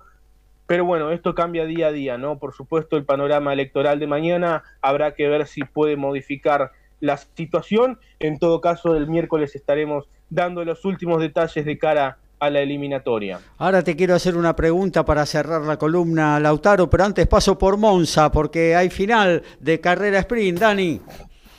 Así es, acaba de finalizar la carrera sprint del Gran Premio de Monza. Primero Valtteri Bottas con eh, Mercedes, segundo Max Verstappen, tercero Daniel Ricciardo, cuarto Lando Norris, quinto Lewis Hamilton, sexto Charles Leclerc, séptimo Carlos Sainz, octavo Antonio Giovinazzi, gran carreras. Noveno Checo Pérez, décimo Lance Stroll. Mañana para alargar, Botas larga último. La primera fila, Verstappen y Ricciardo. La segunda, Norris y Hamilton. Y entra en el décimo lugar Sebastián Vettel. Y bueno, y Verstappen que le, suma dos puntitos a su campeonato, alejándose eh, un poquito más de, de Lewis Hamilton, ¿no? Que... Claro, que no sacó absolutamente, no sacó absolutamente nada, pero eh, lo bueno para Hamilton es que larga en segunda fila, eh, no, no, está tan mal mañana. Seguramente Bottas vendrá con todo desde atrás y va a estar entre los 10 primeros porque es un circuito que se puede pasar acá, sin ninguna duda. Pero este Checo Pérez llegó en noveno lugar, en octavo lugar y realmente no, no tampoco este, eh, sumó mucho. Vamos a ver la, gran sorpresa hasta ahora para mí, Botas con el pesto impresionante que les dio, Verstappen tranquilo porque larga primero, mañana realmente, y eh, el tema de Antonio Giovinazzi que terminó eh, en, octavo lugar, pero es séptimo en realidad por la parte de la sanción a Botas. Muy bien, eh, nos vamos a la tanda. Antes le quiero preguntar a Lautaro, nos decía una nueva final de Juan Manuel Cerúndolo, que va por su segundo título consecutivo en Challenge, ¿no? Sí, así es, y bueno, será, sería el tercero, ¿no? este año, eh, pero sí, eh, lógicamente viene de ganar en Como la semana pasada. Eh, ¿Cómo lo ganó? Bueno, lo ganó muy bien y ahora está en Baña Luca, estos Bosnia-Herzegovina, cruzando el Adriático. sí, si no me equivoco, es el Adriático. hoy venció a Tomás Echeverry, sí, gracias Gravel por, por recordármelo y estará enfrentando a Nikola Milojevic, tenista de Serbia. Ya aseguró ser 113 del mundo y podría ser 108 si es que gana el título mañana, lo cual lo colocaría prácticamente a nada de, ser, eh, de clasificar directo al próximo abierto de Australia, que era un poco la, estrategia que él aplicó. No fue a jugar la clasificación del abierto del US Open.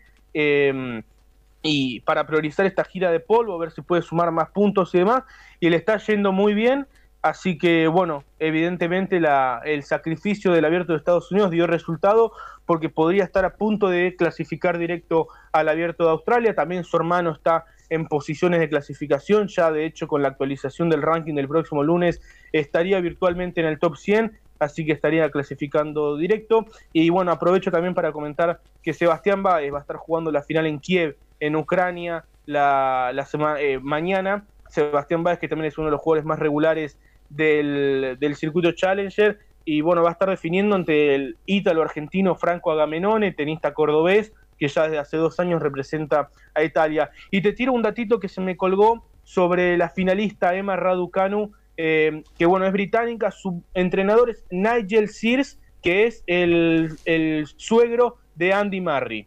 Así que, bueno, evidentemente se palpita tenis en el ambiente, allí en la familia Sirs Mari Raducano. Tanda y nos metemos en la segunda hora de Código Deportivo.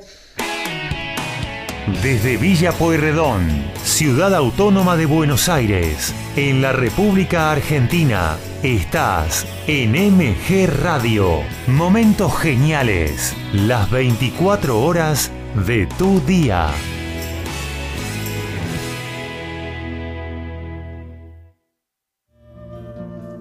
Mabel Rodríguez, clases de canto, interpretación, trabajo corporal y vocal. Comunicate a nmabelr.hotmail.com o al Instagram arroba nmabelr. Animate con Mabel Rodríguez.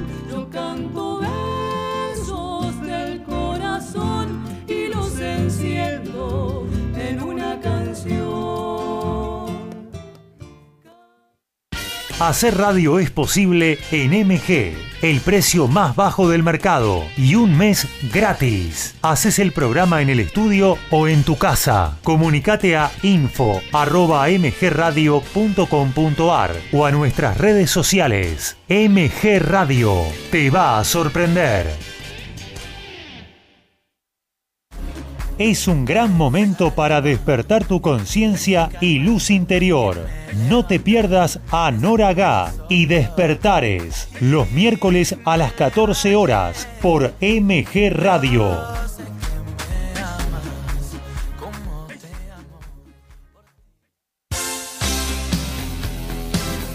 La pasión vive en MG Radio. Prendete a Código Deportivo. Info, opinión y el vivo de todas las disciplinas. Sumate los miércoles a las 22 y los sábados a las 11 horas por MG Radio.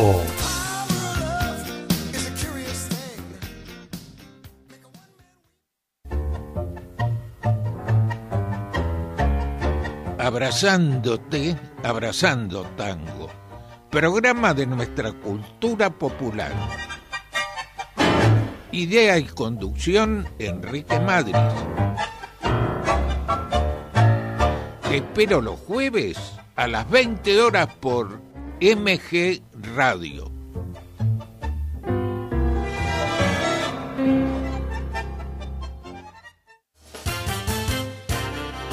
más divertido, menos aburrido. Es cosa de chicos para compartir con los grandes. Conduce Iri Jaramillo con un staff muy especial. Más divertido, menos aburrido. Va los sábados a las 14 horas por MG Radio.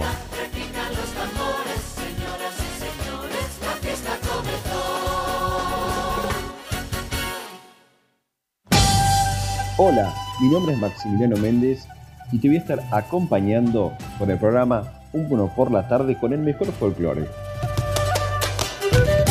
Todos los sábados de 4 a 5 de la tarde. No te olvides de sintonizar acá en MG Radio.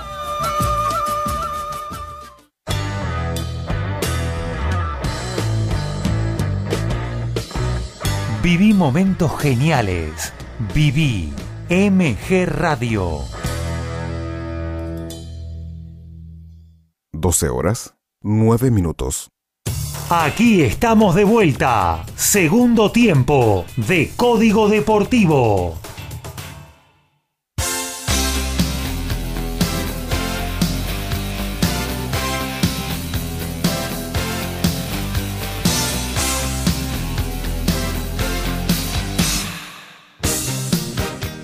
Segunda hora de nuestro programa de Código Deportivo, edición número 63. Hacemos el Noti Deportes, que tenemos novedades fresquitas de automovilismo también. El primera línea formado en San Luis, Rodrigo Olviña, va a dejar el club y se va a jugar su primera experiencia en Europa. El jugador de 29 años va a jugar la División de Honor de España en el club Ordisa. Tiene nueve temporadas en la urba y jugará ya su primer partido el 10 de octubre frente a Barcelona.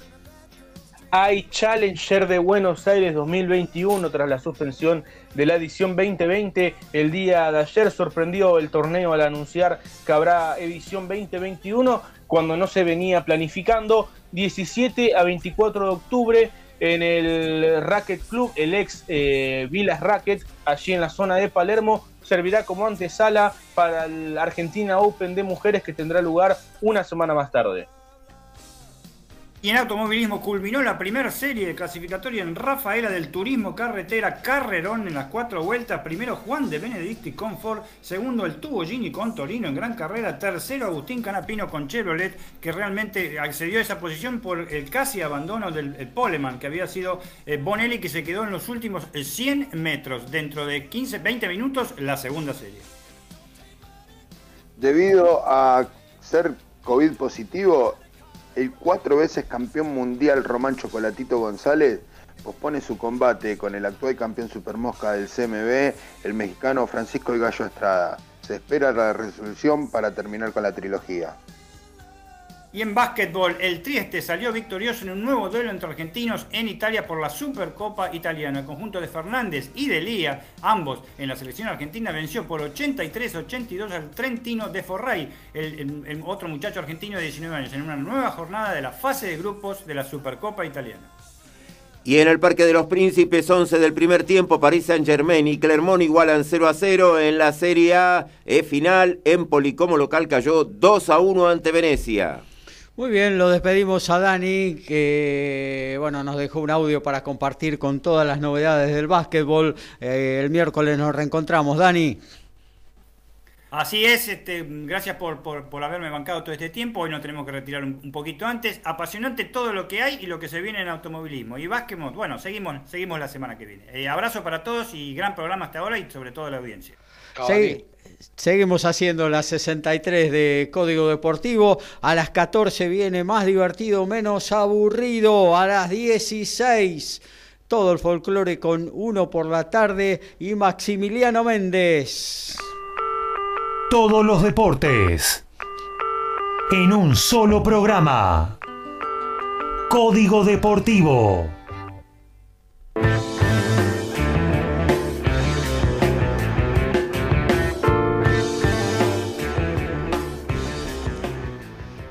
Bueno, nos metemos en la pelota ovalada, amigo Alfredo. Vamos todavía. Y antes de comenzar, eh, quiero saludar hoy, es 11 de septiembre, es el Día del Maestro. Un saludo a todos los maestros. Sí, claro. Este, me voy a poner una escuelita, yo, Escuela de Tiro Libres Rubén Paz, el maestro de los tiros libres. otro saludo más. Eh, un día como hoy, pero de 1919, o sea, hace 102 años, eh, fundaban el Club Hindú. Así que un saludo a la gente del Elefante. Y para ir cerrando así noticias cortas, hoy 22 horas eh, se juega la revancha entre Canadá y Estados Unidos. Atento Uruguay, atento Chile. En el primer partido Canadá dio la sorpresa de visitante, le ganó 34 a 21 y hoy ya juegan la revancha. Y ya comenzando con lo que más nos interesa a nosotros, que es el tema de los Pumas, como veníamos comentando la jornada del miércoles pasado, bueno, estábamos acostumbrados a que el entrenamiento fuera no fuera de alta exigencia, bueno, hubo ejercicios de alto impacto, metiéndole ya las formaciones fijas, seguía buscando la mejor puesta a punto para minimizar errores, para enfrentar lo que es un rival de gran nivel. Y después de un comienzo de semana con descansos para esta altura, ya estaba pensando y se optimizaba eh, cómo iba a ser el plan de juego para obtener pelotas más claras y poder pelearle a Nueva Zelanda de igual a igual, algo que va a ser bastante difícil. Eh, ya comenzaba a tener forma el equipo, aunque la formación en realidad no se sabía, se iba recién a saber el viernes por la mañana, como íbamos comentando, que las formaciones sí fijas iban van a ser fundamentales para tener pelotas de calidad, como sabemos siempre desde allí, este, se, obtiene, si se obtienen buenas pelotas se pueden atacar de buena manera a los hombres negros o cualquier equipo, ¿no? Una buena obtención siempre facilita las cosas. Y en los últimos partidos eh, se elevó el porcentaje de efectividad y esperemos que pueda mejorar el juego. Este, una cosa que está en deuda de parte de los Pumas, más teniendo en cuenta los dos partidos anteriores con Sudáfrica. Y bueno, para destacar en este último tiempo la aparición de Chocobares, que con mucha determinación fue quedándose en el centro como titular de la cancha, el asentamiento de Montoya como hooker, hay que buscar dos compañeros para formar una buena primera línea para el Scrum, algo importante en el equipo. Bueno, la fortaleza de Kremer, Petty, Bruni, Matera, la segunda y la tercera línea, eh, todos jugadores de mucha fortaleza y de gran tamaño. Eh, también tenemos eh, para destacar la presencia siempre de, Sánchez para estos partidos. Así que como hablamos siempre, mm, eh, mañana va a haber un partido. Eh, como decíamos el viernes, se iba a conocer el equipo. Eh, con respecto al que se jugó contra Sudáfrica, el segundo partido va a haber siete variantes. Entre los forwards entra Gijena, que va a ser el primer partido desde de titular, desde el comienzo. El, va a entrar el jugador argentino, el Pilar. Eh, el otro que va a ingresar también desde el comienzo es eh, Santiago Medrano. Vuelve Marcos Kremer en su lugar, en lugar de Lavanini, así que de esta manera Petty vuelve a la segunda línea. Sánchez va a reemplazar con la 10 a Miotti y Moroni se va a jugar de centro, por lo cual Chocobares va a ir al banco y se suman como Wines, Cordero y Delgui Así que por lo que estuvimos escuchando y confirmó el entrenador, el equipo para enfrentar mañana a los All Blacks es el siguiente.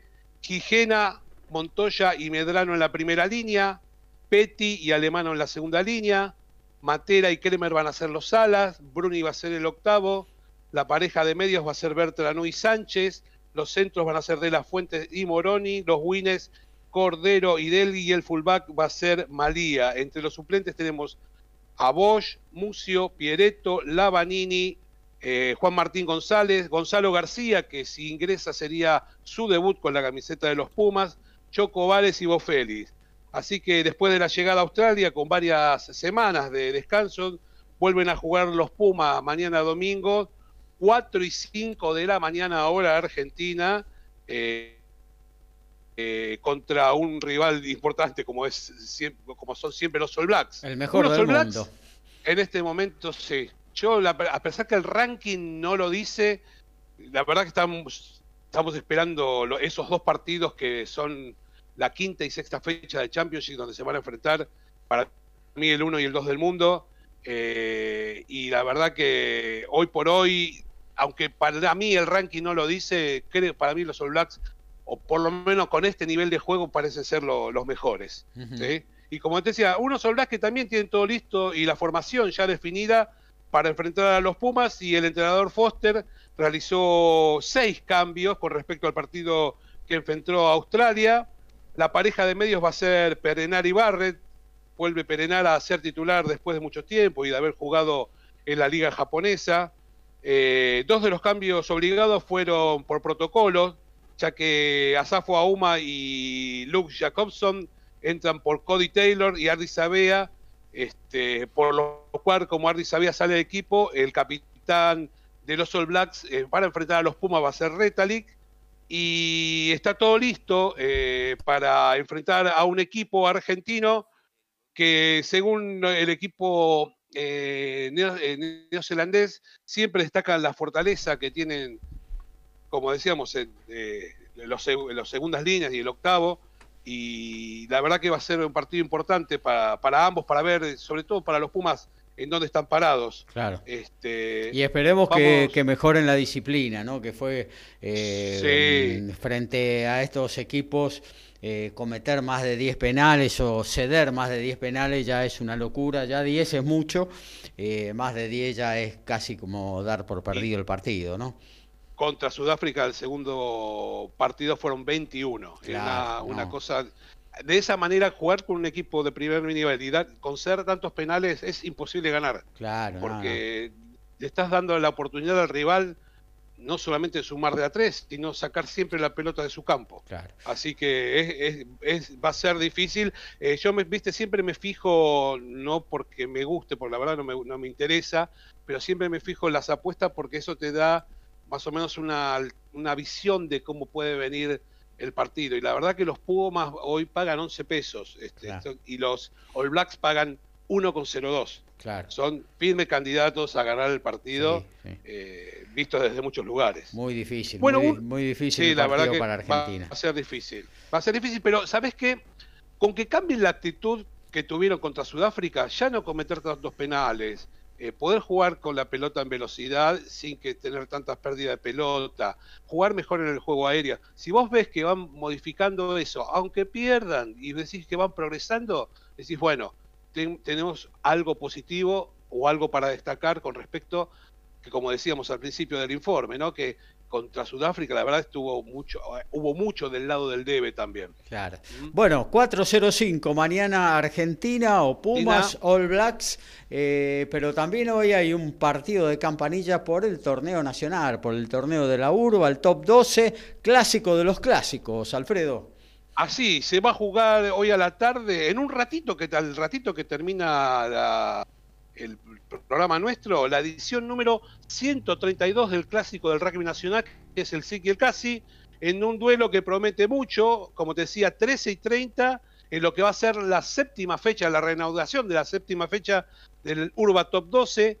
Hace más de dos años que se jugó el último, fue en La Zanja, el 13 de abril del 19, donde el CASI ganó 29 a 22 Ahora va a ser la edición número 120, es la edición número 120 de la urba y el historial marca 69 triunfos para la academia, 52 para los angelos y hubo 10 empates.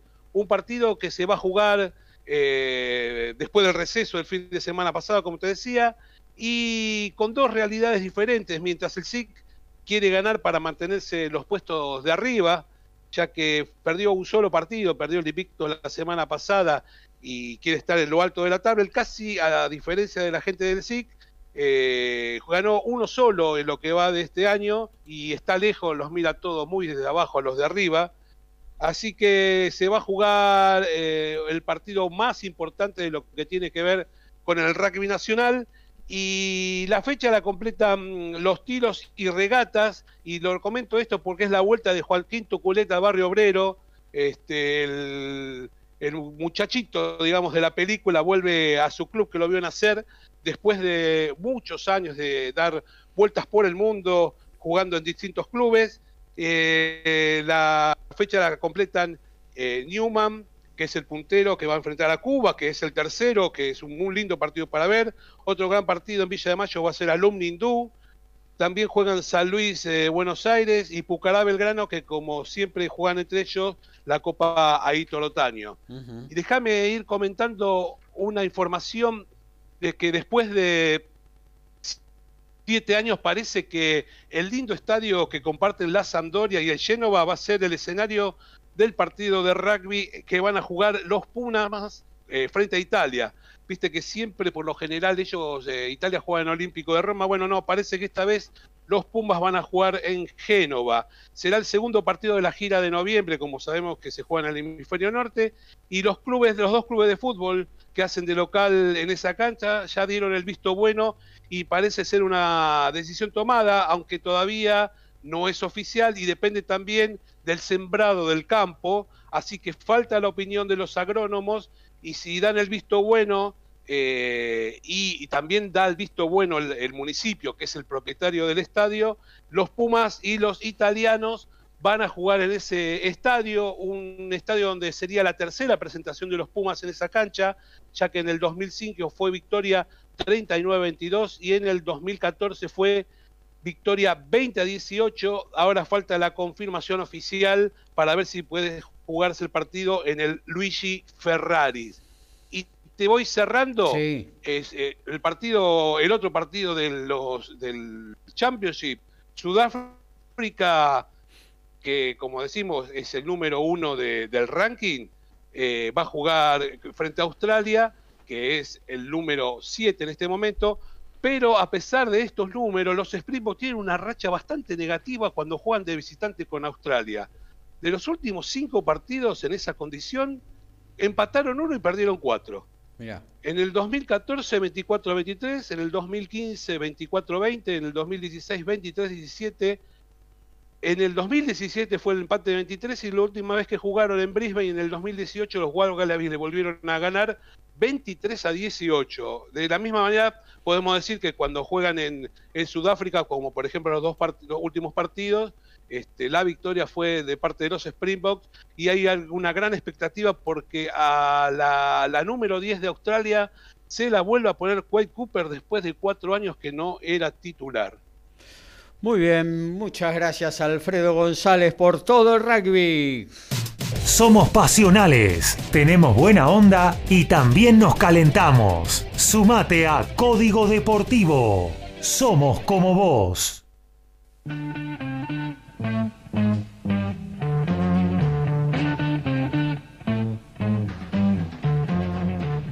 Noticias que van, noticias que vienen en Código Deportivo. El tucumano formado universitario Nicolás Esbroco tendrá una nueva experiencia en Europa. Va a ser en el rugby italiano y ya había participado en Perugia y en Bauluslona, pero ahora va a ser parte del Reggio Emilia. Dos de la tarde de Argentina, una en Nueva York. Eh, se estará disputando la final de dobles mixtos, donde una pareja latinoamericana podrá conseguir el título. Estamos hablando de Juliana Olmos de México y Marcelo Arevalo de El Salvador. Eh, estarán disputando la final ante la local de Sierra Crouchik y el británico Joe Salisbury. Sería sin lugar a dudas eh, el título más importante de México y de El Salvador en muchos, muchísimos años. Todo listo para el misionero Vicente Rodríguez para enfrentar al británico Joseph Koumari en la cartelera de Match Room Boxing desde Barcelona. Y en la Liga de Francia, 27 del primer tiempo y está ganando ahora el Paris Saint-Germain 1 a 0 al Cremont con tanto de Ander Herrera. Muy bien, nos metemos en lo que tiene que ver con el boxeo. Ricardo Baiza. Bueno, Gaby, eh, vamos a empezar eh, por lo que va a pasar hoy a la tarde eh, ya di la noticia de, Vicente Martín, de Vicente Rodríguez, perdón, y ahora te voy a dar que desde la ciudad de Barcelona, el pampeano eh, Mauro Hassan Peroune enfrentará al local e invicto Musa Golán en la categoría superpluma a ocho asaltos, en lo que será la velada donde estará en juego el cetro europeo entre Kerman Lejaraga y el francés Dylan Charrat. Esto va a ser eh, una velada transmitida por Dazón eh, desde las 15 horas Argentina y se espera, se espera una, linda pelea del argentino y se espera muy buena pelea entre el español Kerman Lejarraga y el francés Charrat. Eh, te voy a dar noticias de lo que pasó ayer. Por ejemplo, Gaby, el argentino Marcos Escudero sí eh, metió un batacazo, en Florida frente al local Demetrius Banks por decisión unánime. En la categoría semipesado, las tarjetas fueron de 40 a 35 en tres oportunidades, dada una caída del, del norteamericano.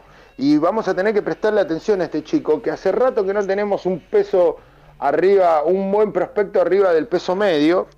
Eh, así que a prestarle atención. La verdad que, que este chico hace rato que se lo, se lo viene viendo bien, tiene un lindo récord. Digamos como que hay que prestarle atención. Tiene una sola pelea Eh, perdida, ¿no? Exactamente, en 14 combates tiene una sola pelea perdida, así que vamos a darle... Y muchos que la verdad que la que... ¿Cómo? Y muchos knockouts a favor. Sí, nue- nueve knockout tiene. Claro. Eh, así que bueno, vamos a prestarle atención. Tengo dos noticias. Lo venían, eh, una, una, una cosita, lo venían llevando Sí. a Escudero a la par de el uruguayo Vidal, eh, Samson Leukovic, y bueno, lamentablemente en una, en una pelea perdió su invicto, creo que cayó por nocaut en esa pelea, pero bueno, ojalá se pueda... Pelea, pelea, pelea muy cerrada fue.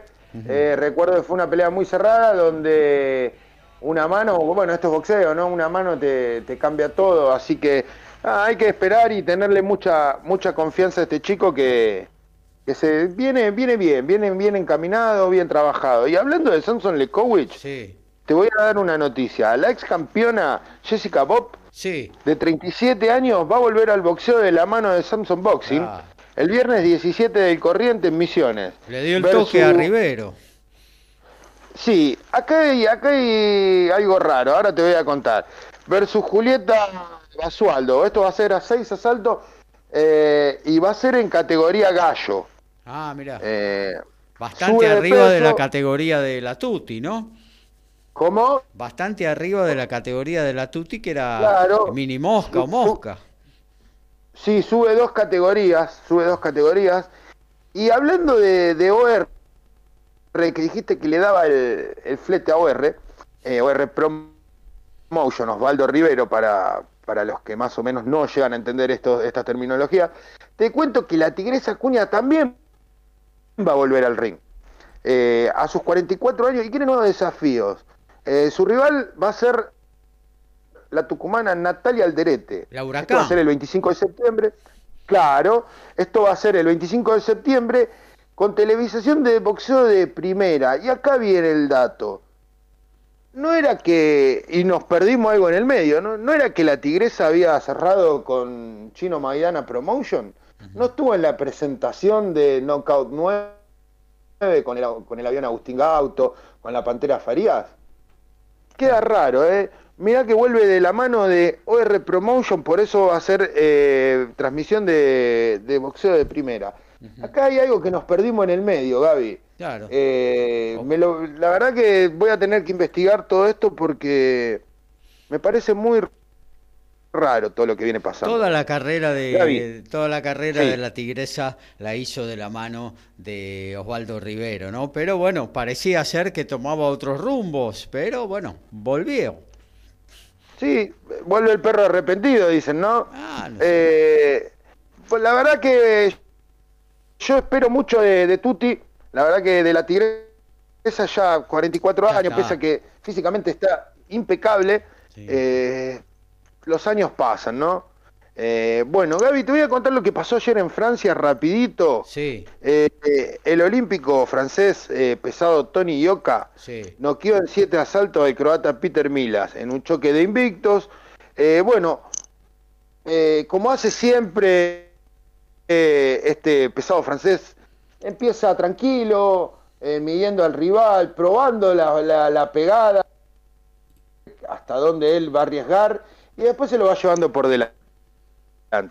En el séptimo asalto, dos caídas del croata, eh, cerró el combate. eh, la verdad que no quiso, no quiso, no quiso más Lola, se, se puede decir. Y yo le veo buen futuro a este francés. Yo lo vengo, lo vengo a- de cada vez que pelea, lo vengo hablando mucho acá con vos. Y me llama la atención de que todavía no haya ido a Estados Unidos o a Inglaterra a pelear. Él quiere mantener su localía, pero bueno, ahora se le vienen retos más importantes. El de ayer fue un reto importante porque eh, se probaba ante un invicto noqueador también. Eh, pero bueno, vamos a ver qué, le depara a, Tony. Yo creo, creo que tiene que ir mirando las grandes peleas de pesado que se vienen en estos próximos meses. Eh, bueno, eso fue en el, el, en el combate estelar.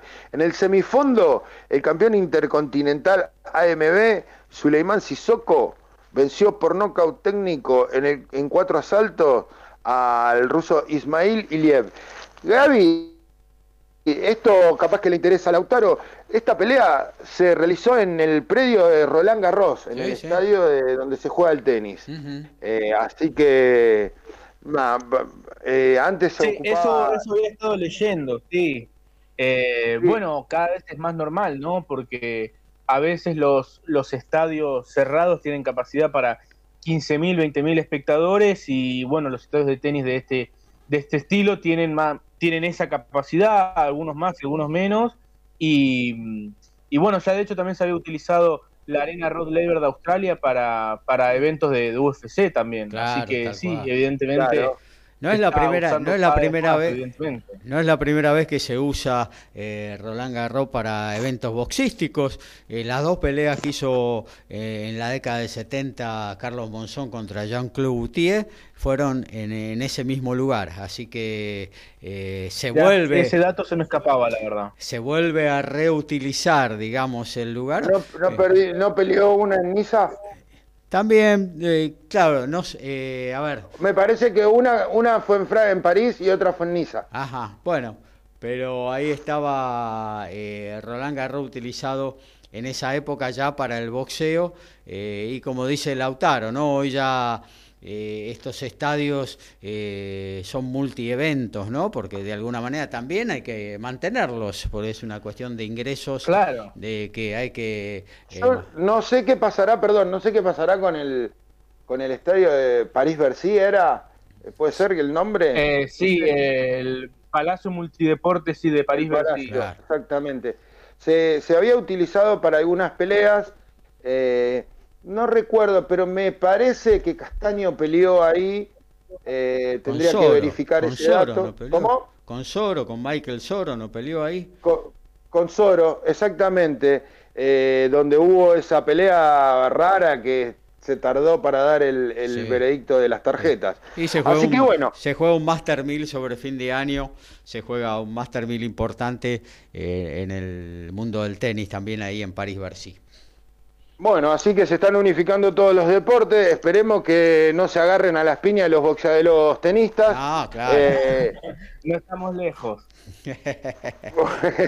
y eh, Gaudio gritaba, insultaba, así que por, ¿por qué no? Gau- Podría Gaudio, haber sido. Coria, Gaudio Coria podrían eh, Claro. haber tenido una revancha sobre un ring. claro, tal cual. Exactamente, claro.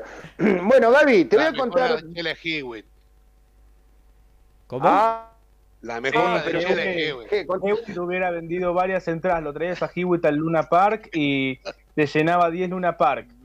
Pero iba a tener fila, porque me acuerdo que todos los tenistas le querían pelear a, a Leighton Hewitt, todos los tenistas argentinos sobre todo. Come. Eh, salvo Gaudio, salvo Gaudio el único, el único que se llevaba bien con, con Hewitt. Bueno, un poco siempre ha sido la oveja negra Gaudio del tenis argentino. Bueno, el, el dato que te voy a dar es este, que recuerdo una Copa Davis contra Australia, que Gaudio no fue parte del equipo y todo el equipo Es le verdad. dedicaba una canción a la mamá de, de Leighton Hewitt, ¿no? Si no me equivoco. Sí, sí, sí, eso fue 2005, que Australia puso césped y, y Nalbandian le ganó a Hewitt de manera sobrada el, el cuarto partido y con eso le ganó la serie. Claro. Exactamente. Sí, sí, sí, sí. Algo me acuerdo de eso. Bueno, Gaby, te voy a contar dos datos, ¿no? Uno. Dale, para cerrar eh, ya, se, vi- se viene la fecha FAB.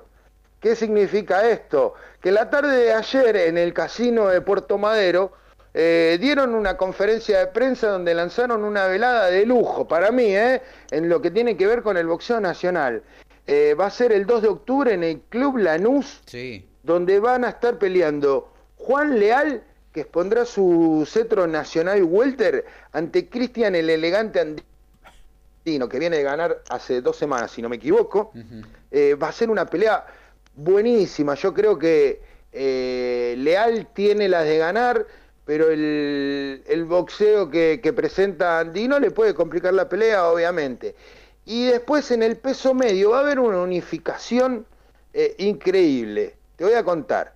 Juan Manuel Taborda, que es el actual campeón latino OMB, va a enfrentar a Lucas el Tornado Bastida, que viene después de su problema legal que tuvo, viene de ganar eh, de forma fácil.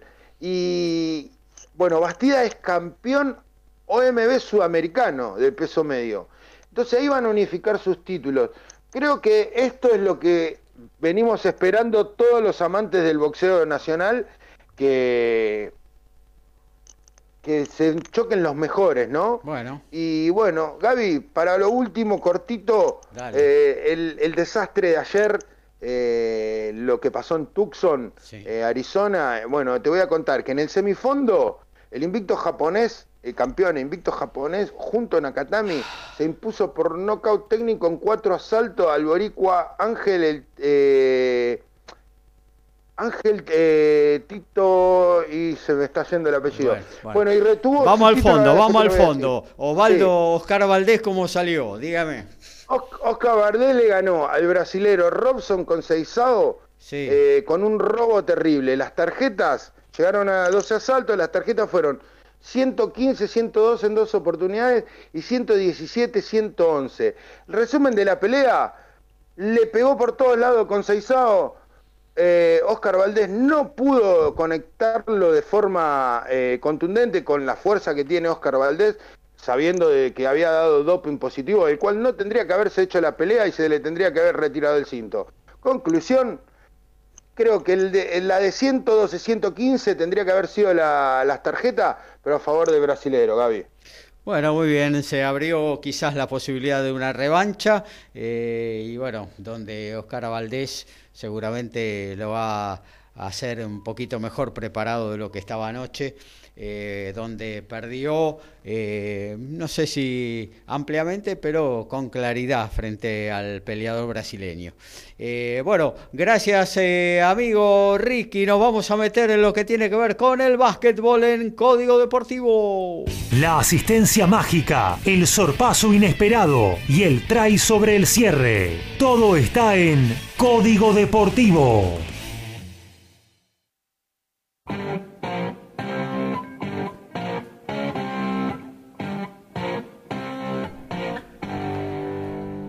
Bueno, nos vamos a meter en lo que tiene que ver con la pelota naranja y para eso tenemos a Daniel Medina que no está presente pero nos dejó este audio para que nos informemos todas las novedades del básquetbol. Y pasamos, por supuesto, a hablar un poquito de la pelota naranjada, del básquetbol, ese deporte que nos emocionó tantas veces y que nos gusta. Y que, por supuesto, estamos esperando que empiecen las ligas en todo el mundo, la principal la Liga Nacional de Básquet en nuestro país, la Liga Argentina y la NBA en Estados Unidos, el mejor básquet del mundo, y por supuesto la Liga Endesa ACB. Eh, precisamente de la Liga Endesa ACB es la que comienza este fin de semana, pero con el torneo de la Supercopa de España, que va a contar con mucha presencia latinoamericana también. Se va a jugar en la isla de Tenerife, eh, esta nueva edición del certamen, en la cual participarán el Barcelona Fútbol Club, último campeón de la temporada regular de la Liga ACB, en el cual debutará el base Nicolás Laprovito, el argentino que llegó proveniente del Real Madrid tras quedar libre y es una pieza muy importante para el técnico lituano Sarunas Jasikevicius.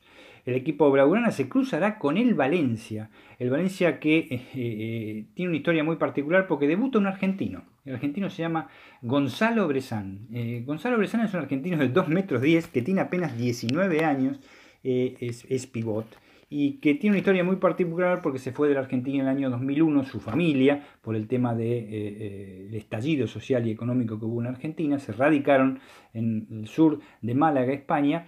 Él nace ahí en España, pero tiene ya la doble nacionalidad argentina. Ya ha jugado un mundial sub-17, un under este, 17, en, este, en el año 2018, por lo cual cuenta con apenas 19 años, una joven promesa del básquetbol argentino que está siendo ahora visto por el Valencia, va a debutar en el día de mañana precisamente, eh, aunque juega en una filial del Valencia, está a prueba. Sería bastante interesante este aspecto. Por supuesto, también tenemos los otros participantes, que es el Liberostar Tenerife. El Liberostar Tenerife es el equipo, muy buen equipo, el equipo revelación de la temporada 2020-2021 en España, en el cual cuenta con el brasileño con, dos bases excelentes. Primero el brasileño Marcelino Huerta, veterano jugador, al cual no le queda mucho tiempo para jugar, pero que es un gran jugador, mucha experiencia.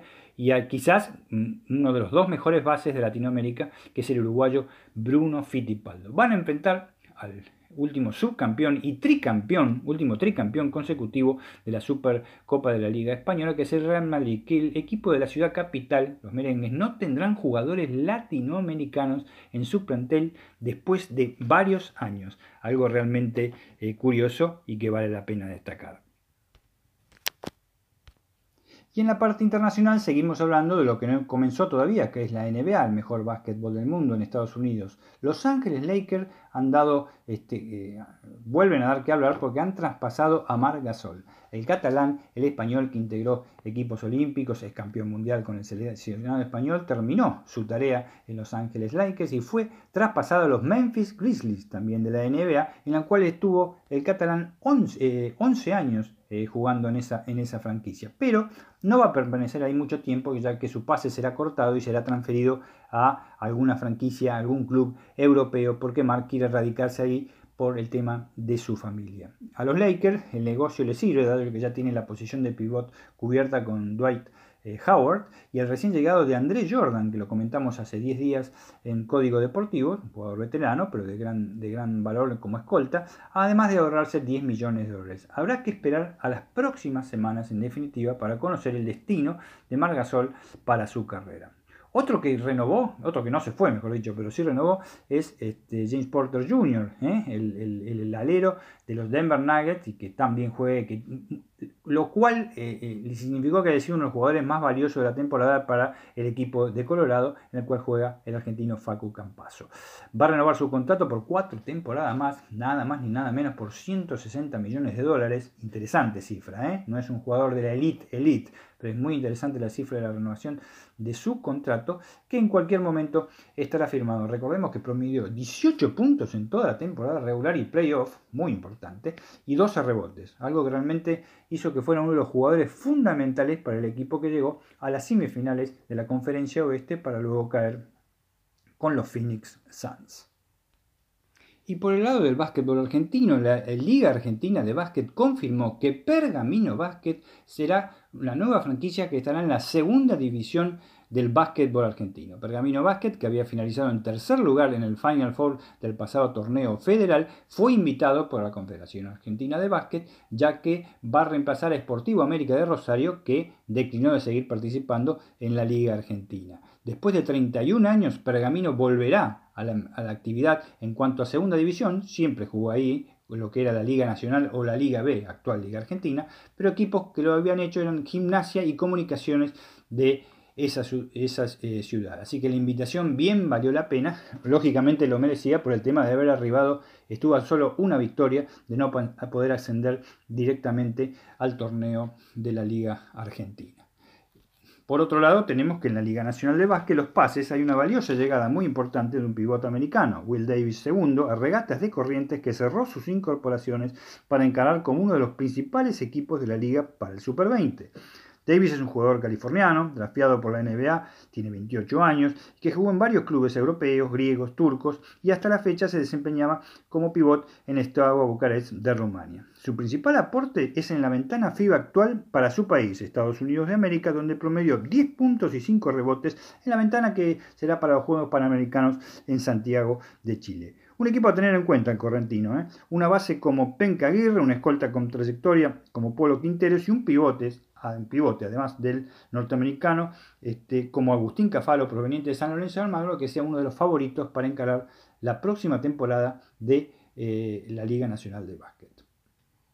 Y por último, como habíamos adelantado en la edición de Código Deportivo de entre semana del miércoles pasado, Néstor Che García es el nuevo técnico de la selección argentina de básquet en reemplazo de Lobeja Hernández. ¿eh? Su forma de ver el básquet está basada en su agresividad defensiva, fundamentos eh, sobre todo en marcar siempre al seguidor en todas las cortinas que haya y a poner sí o sí sobrecarga en la pintura con dos o tres jugadores para evitar puntos fáciles. Hace mucho hincapié en el tema defensivo, algo que también en su momento lo desarrolló Argentina, no pudo hacerlo en los Juegos Olímpicos de Tokio. Estamos hablando de este técnico bayense, que tiene 56 años de edad, que entrenó, entrenó a selecciones como Uruguay, Argentina, Venezuela y República Dominicana en el último Mundial de China 2019. Fue campeón sudamericano con Argentina en el año este, 2012, fue campeón eh, en el preolímpico de, México en el 2015 y campeón sudamericano con Venezuela en el 2014 y 2016. Su experiencia es vasta en el tema de selecciones, es un hombre muy respetado tanto en nuestro país como en el extranjero. Eh, como títulos, como cosas que de su currículum en la Liga Nacional de Básquet se adjudicó con Peñarol de Montevideo en 1994, la Liga Sudamericana de Clubes Campeones en el año 2008 con Biguá de Uruguay, la Liga Venezolana de Básquet, en perdón, de Uruguaya de Básquet en el 2009 también con Biguá, la Liga Profesional de Básquet Venezolana en el 2006 y 2011 con Trotamundos y Marinos de Anzoátegui de Venezuela, la Liga de las Américas 2016 con Guaros de Lara, ahí superó a San Lorenzo de Almagro, superó a Quimsa Santiago Estero, superó a Flamengo, tenían un equipazo los venezolanos. Y también en la Liga Nacional de Básquet, el Super 20 con San Lorenzo de Almagro en el año 2020. Todavía no se sabe mucho de su equipo, eh, cómo será integrado. ¿eh? Nos ha dado informaciones por parte de la Confederación Argentina de Básquet. Lo que se sabe en sí lo más positivo de ello y lo más firme es que Leo Gutiérrez, el actual entrenador del equipo sub-16 que está clasificado para el Under 17, el Mundial Under 17 en Alicante, España el año que viene, será uno de sus ayudantes. Albricias, porque un Generación Dorada viene muy bien, a una persona con mucha experiencia con el Che García y que confiamos y que todos queremos que la Generación Dorada no solo siga, sino que se siga con lo que se comenzó en China 2019. Muy bien, hasta ahí la informe de mm, el amigo Dani Medina sobre todo el estamento del básquetbol y le contestó de paso a nuestro oyente Daniel de Villa que preguntaba justamente quién iba a ser el próximo técnico del seleccionado argentino de básquetbol. Corte y ya nos metemos en la agenda en esta ya casi despedida de las 63 de Código Deportivo.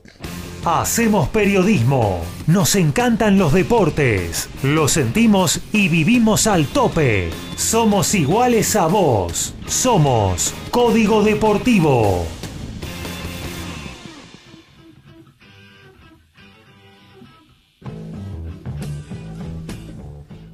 Arrancamos desde Alfredo González.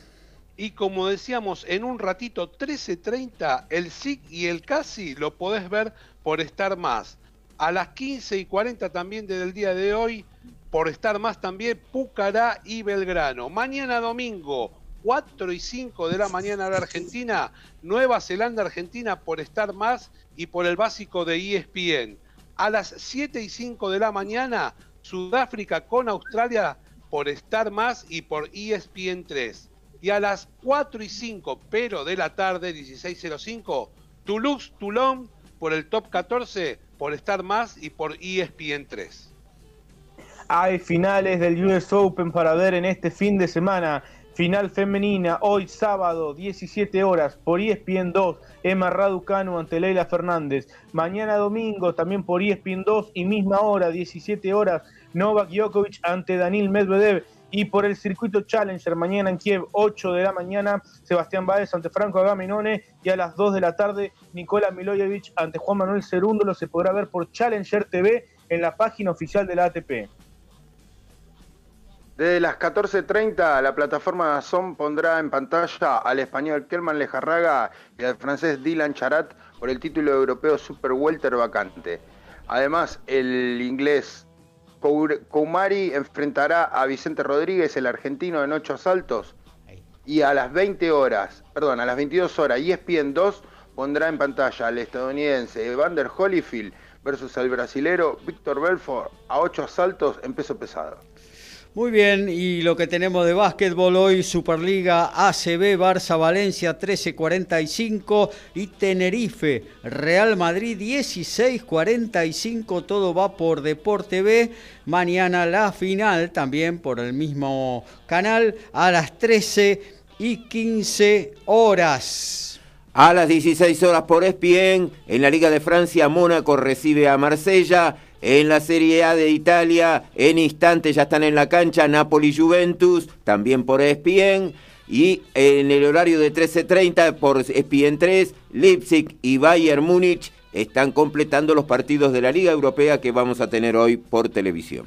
Sábado en automovilismo, TC de Rafaela, la final, 16 horas por la TV pública. Recordemos que mañana eh, por las pasos se trasladaron a este sábado. El domingo 12, 10 horas, y ESPN, tenés la carrera de Monza, apasionante en el Templo de la Velocidad.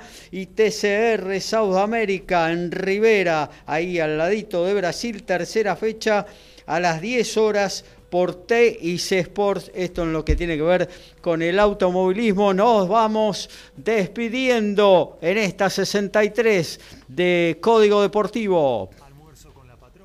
Con la patrona, o llega la bondiolita, reunión familiar o un sanguchito y a seguir.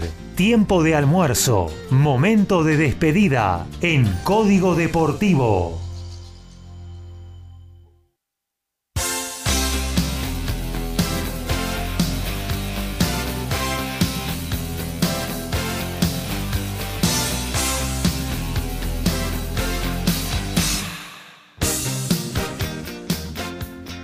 Alfredo González, nos reencontramos el próximo miércoles. Muchas gracias. Gracias eh, compañeros y audiencia y para recordar otra vez, este, feliz Día del Maestro para aquellos docentes que fueron importantes en nuestras vidas. Tal cual. Eh, y que seguirán siendo importantes, obviamente. Eh, gracias, Lautaro Miranda. Muchas gracias a vos, Gabriel. Cierro rapidito. Díaz Acosta acaba de ganar su semifinal en Bélgica, así que bueno, serán cuatro argentinos. Entonces mañana los que estarán definiendo títulos Futures. Muy bien. Eh, Ricky Beisa, un abrazo grande, querido. Bueno, Gaby, un abrazo para vos, a todos los compañeros, a la audiencia y Dios mediante estaremos el miércoles. Horacio Boquio. Y nos estamos reencontrando el miércoles en el estadio Diego Armando Maradona. Están ya Napoli y Juventus en la cancha. Partidazo, ¿eh? se viene, también está el Chelsea, lindo partido 13-30. Eh, en lo que tiene que ver con Código Deportivo, nos reencontramos miércoles a las 22 horas por esta misma señal, ¿eh? www.mgradio.com.ar. Eh, lo que tiene que ver con la programación de la radio dentro de un ratito. 14 horas, más divertido, menos aburridos, ir y Jaramillo y familia haciendo un muy lindo programa. Y luego a las 16, Maximiliano Méndez, uno por la tarde, muy linda música de folclore, ¿eh? zambas, chacareras, chamamé, hermosa, ahora te vas a pasar con uno por la tarde y Maxi Méndez. Nos reencontramos. Buen fin de semana. Chau, chau. Chau.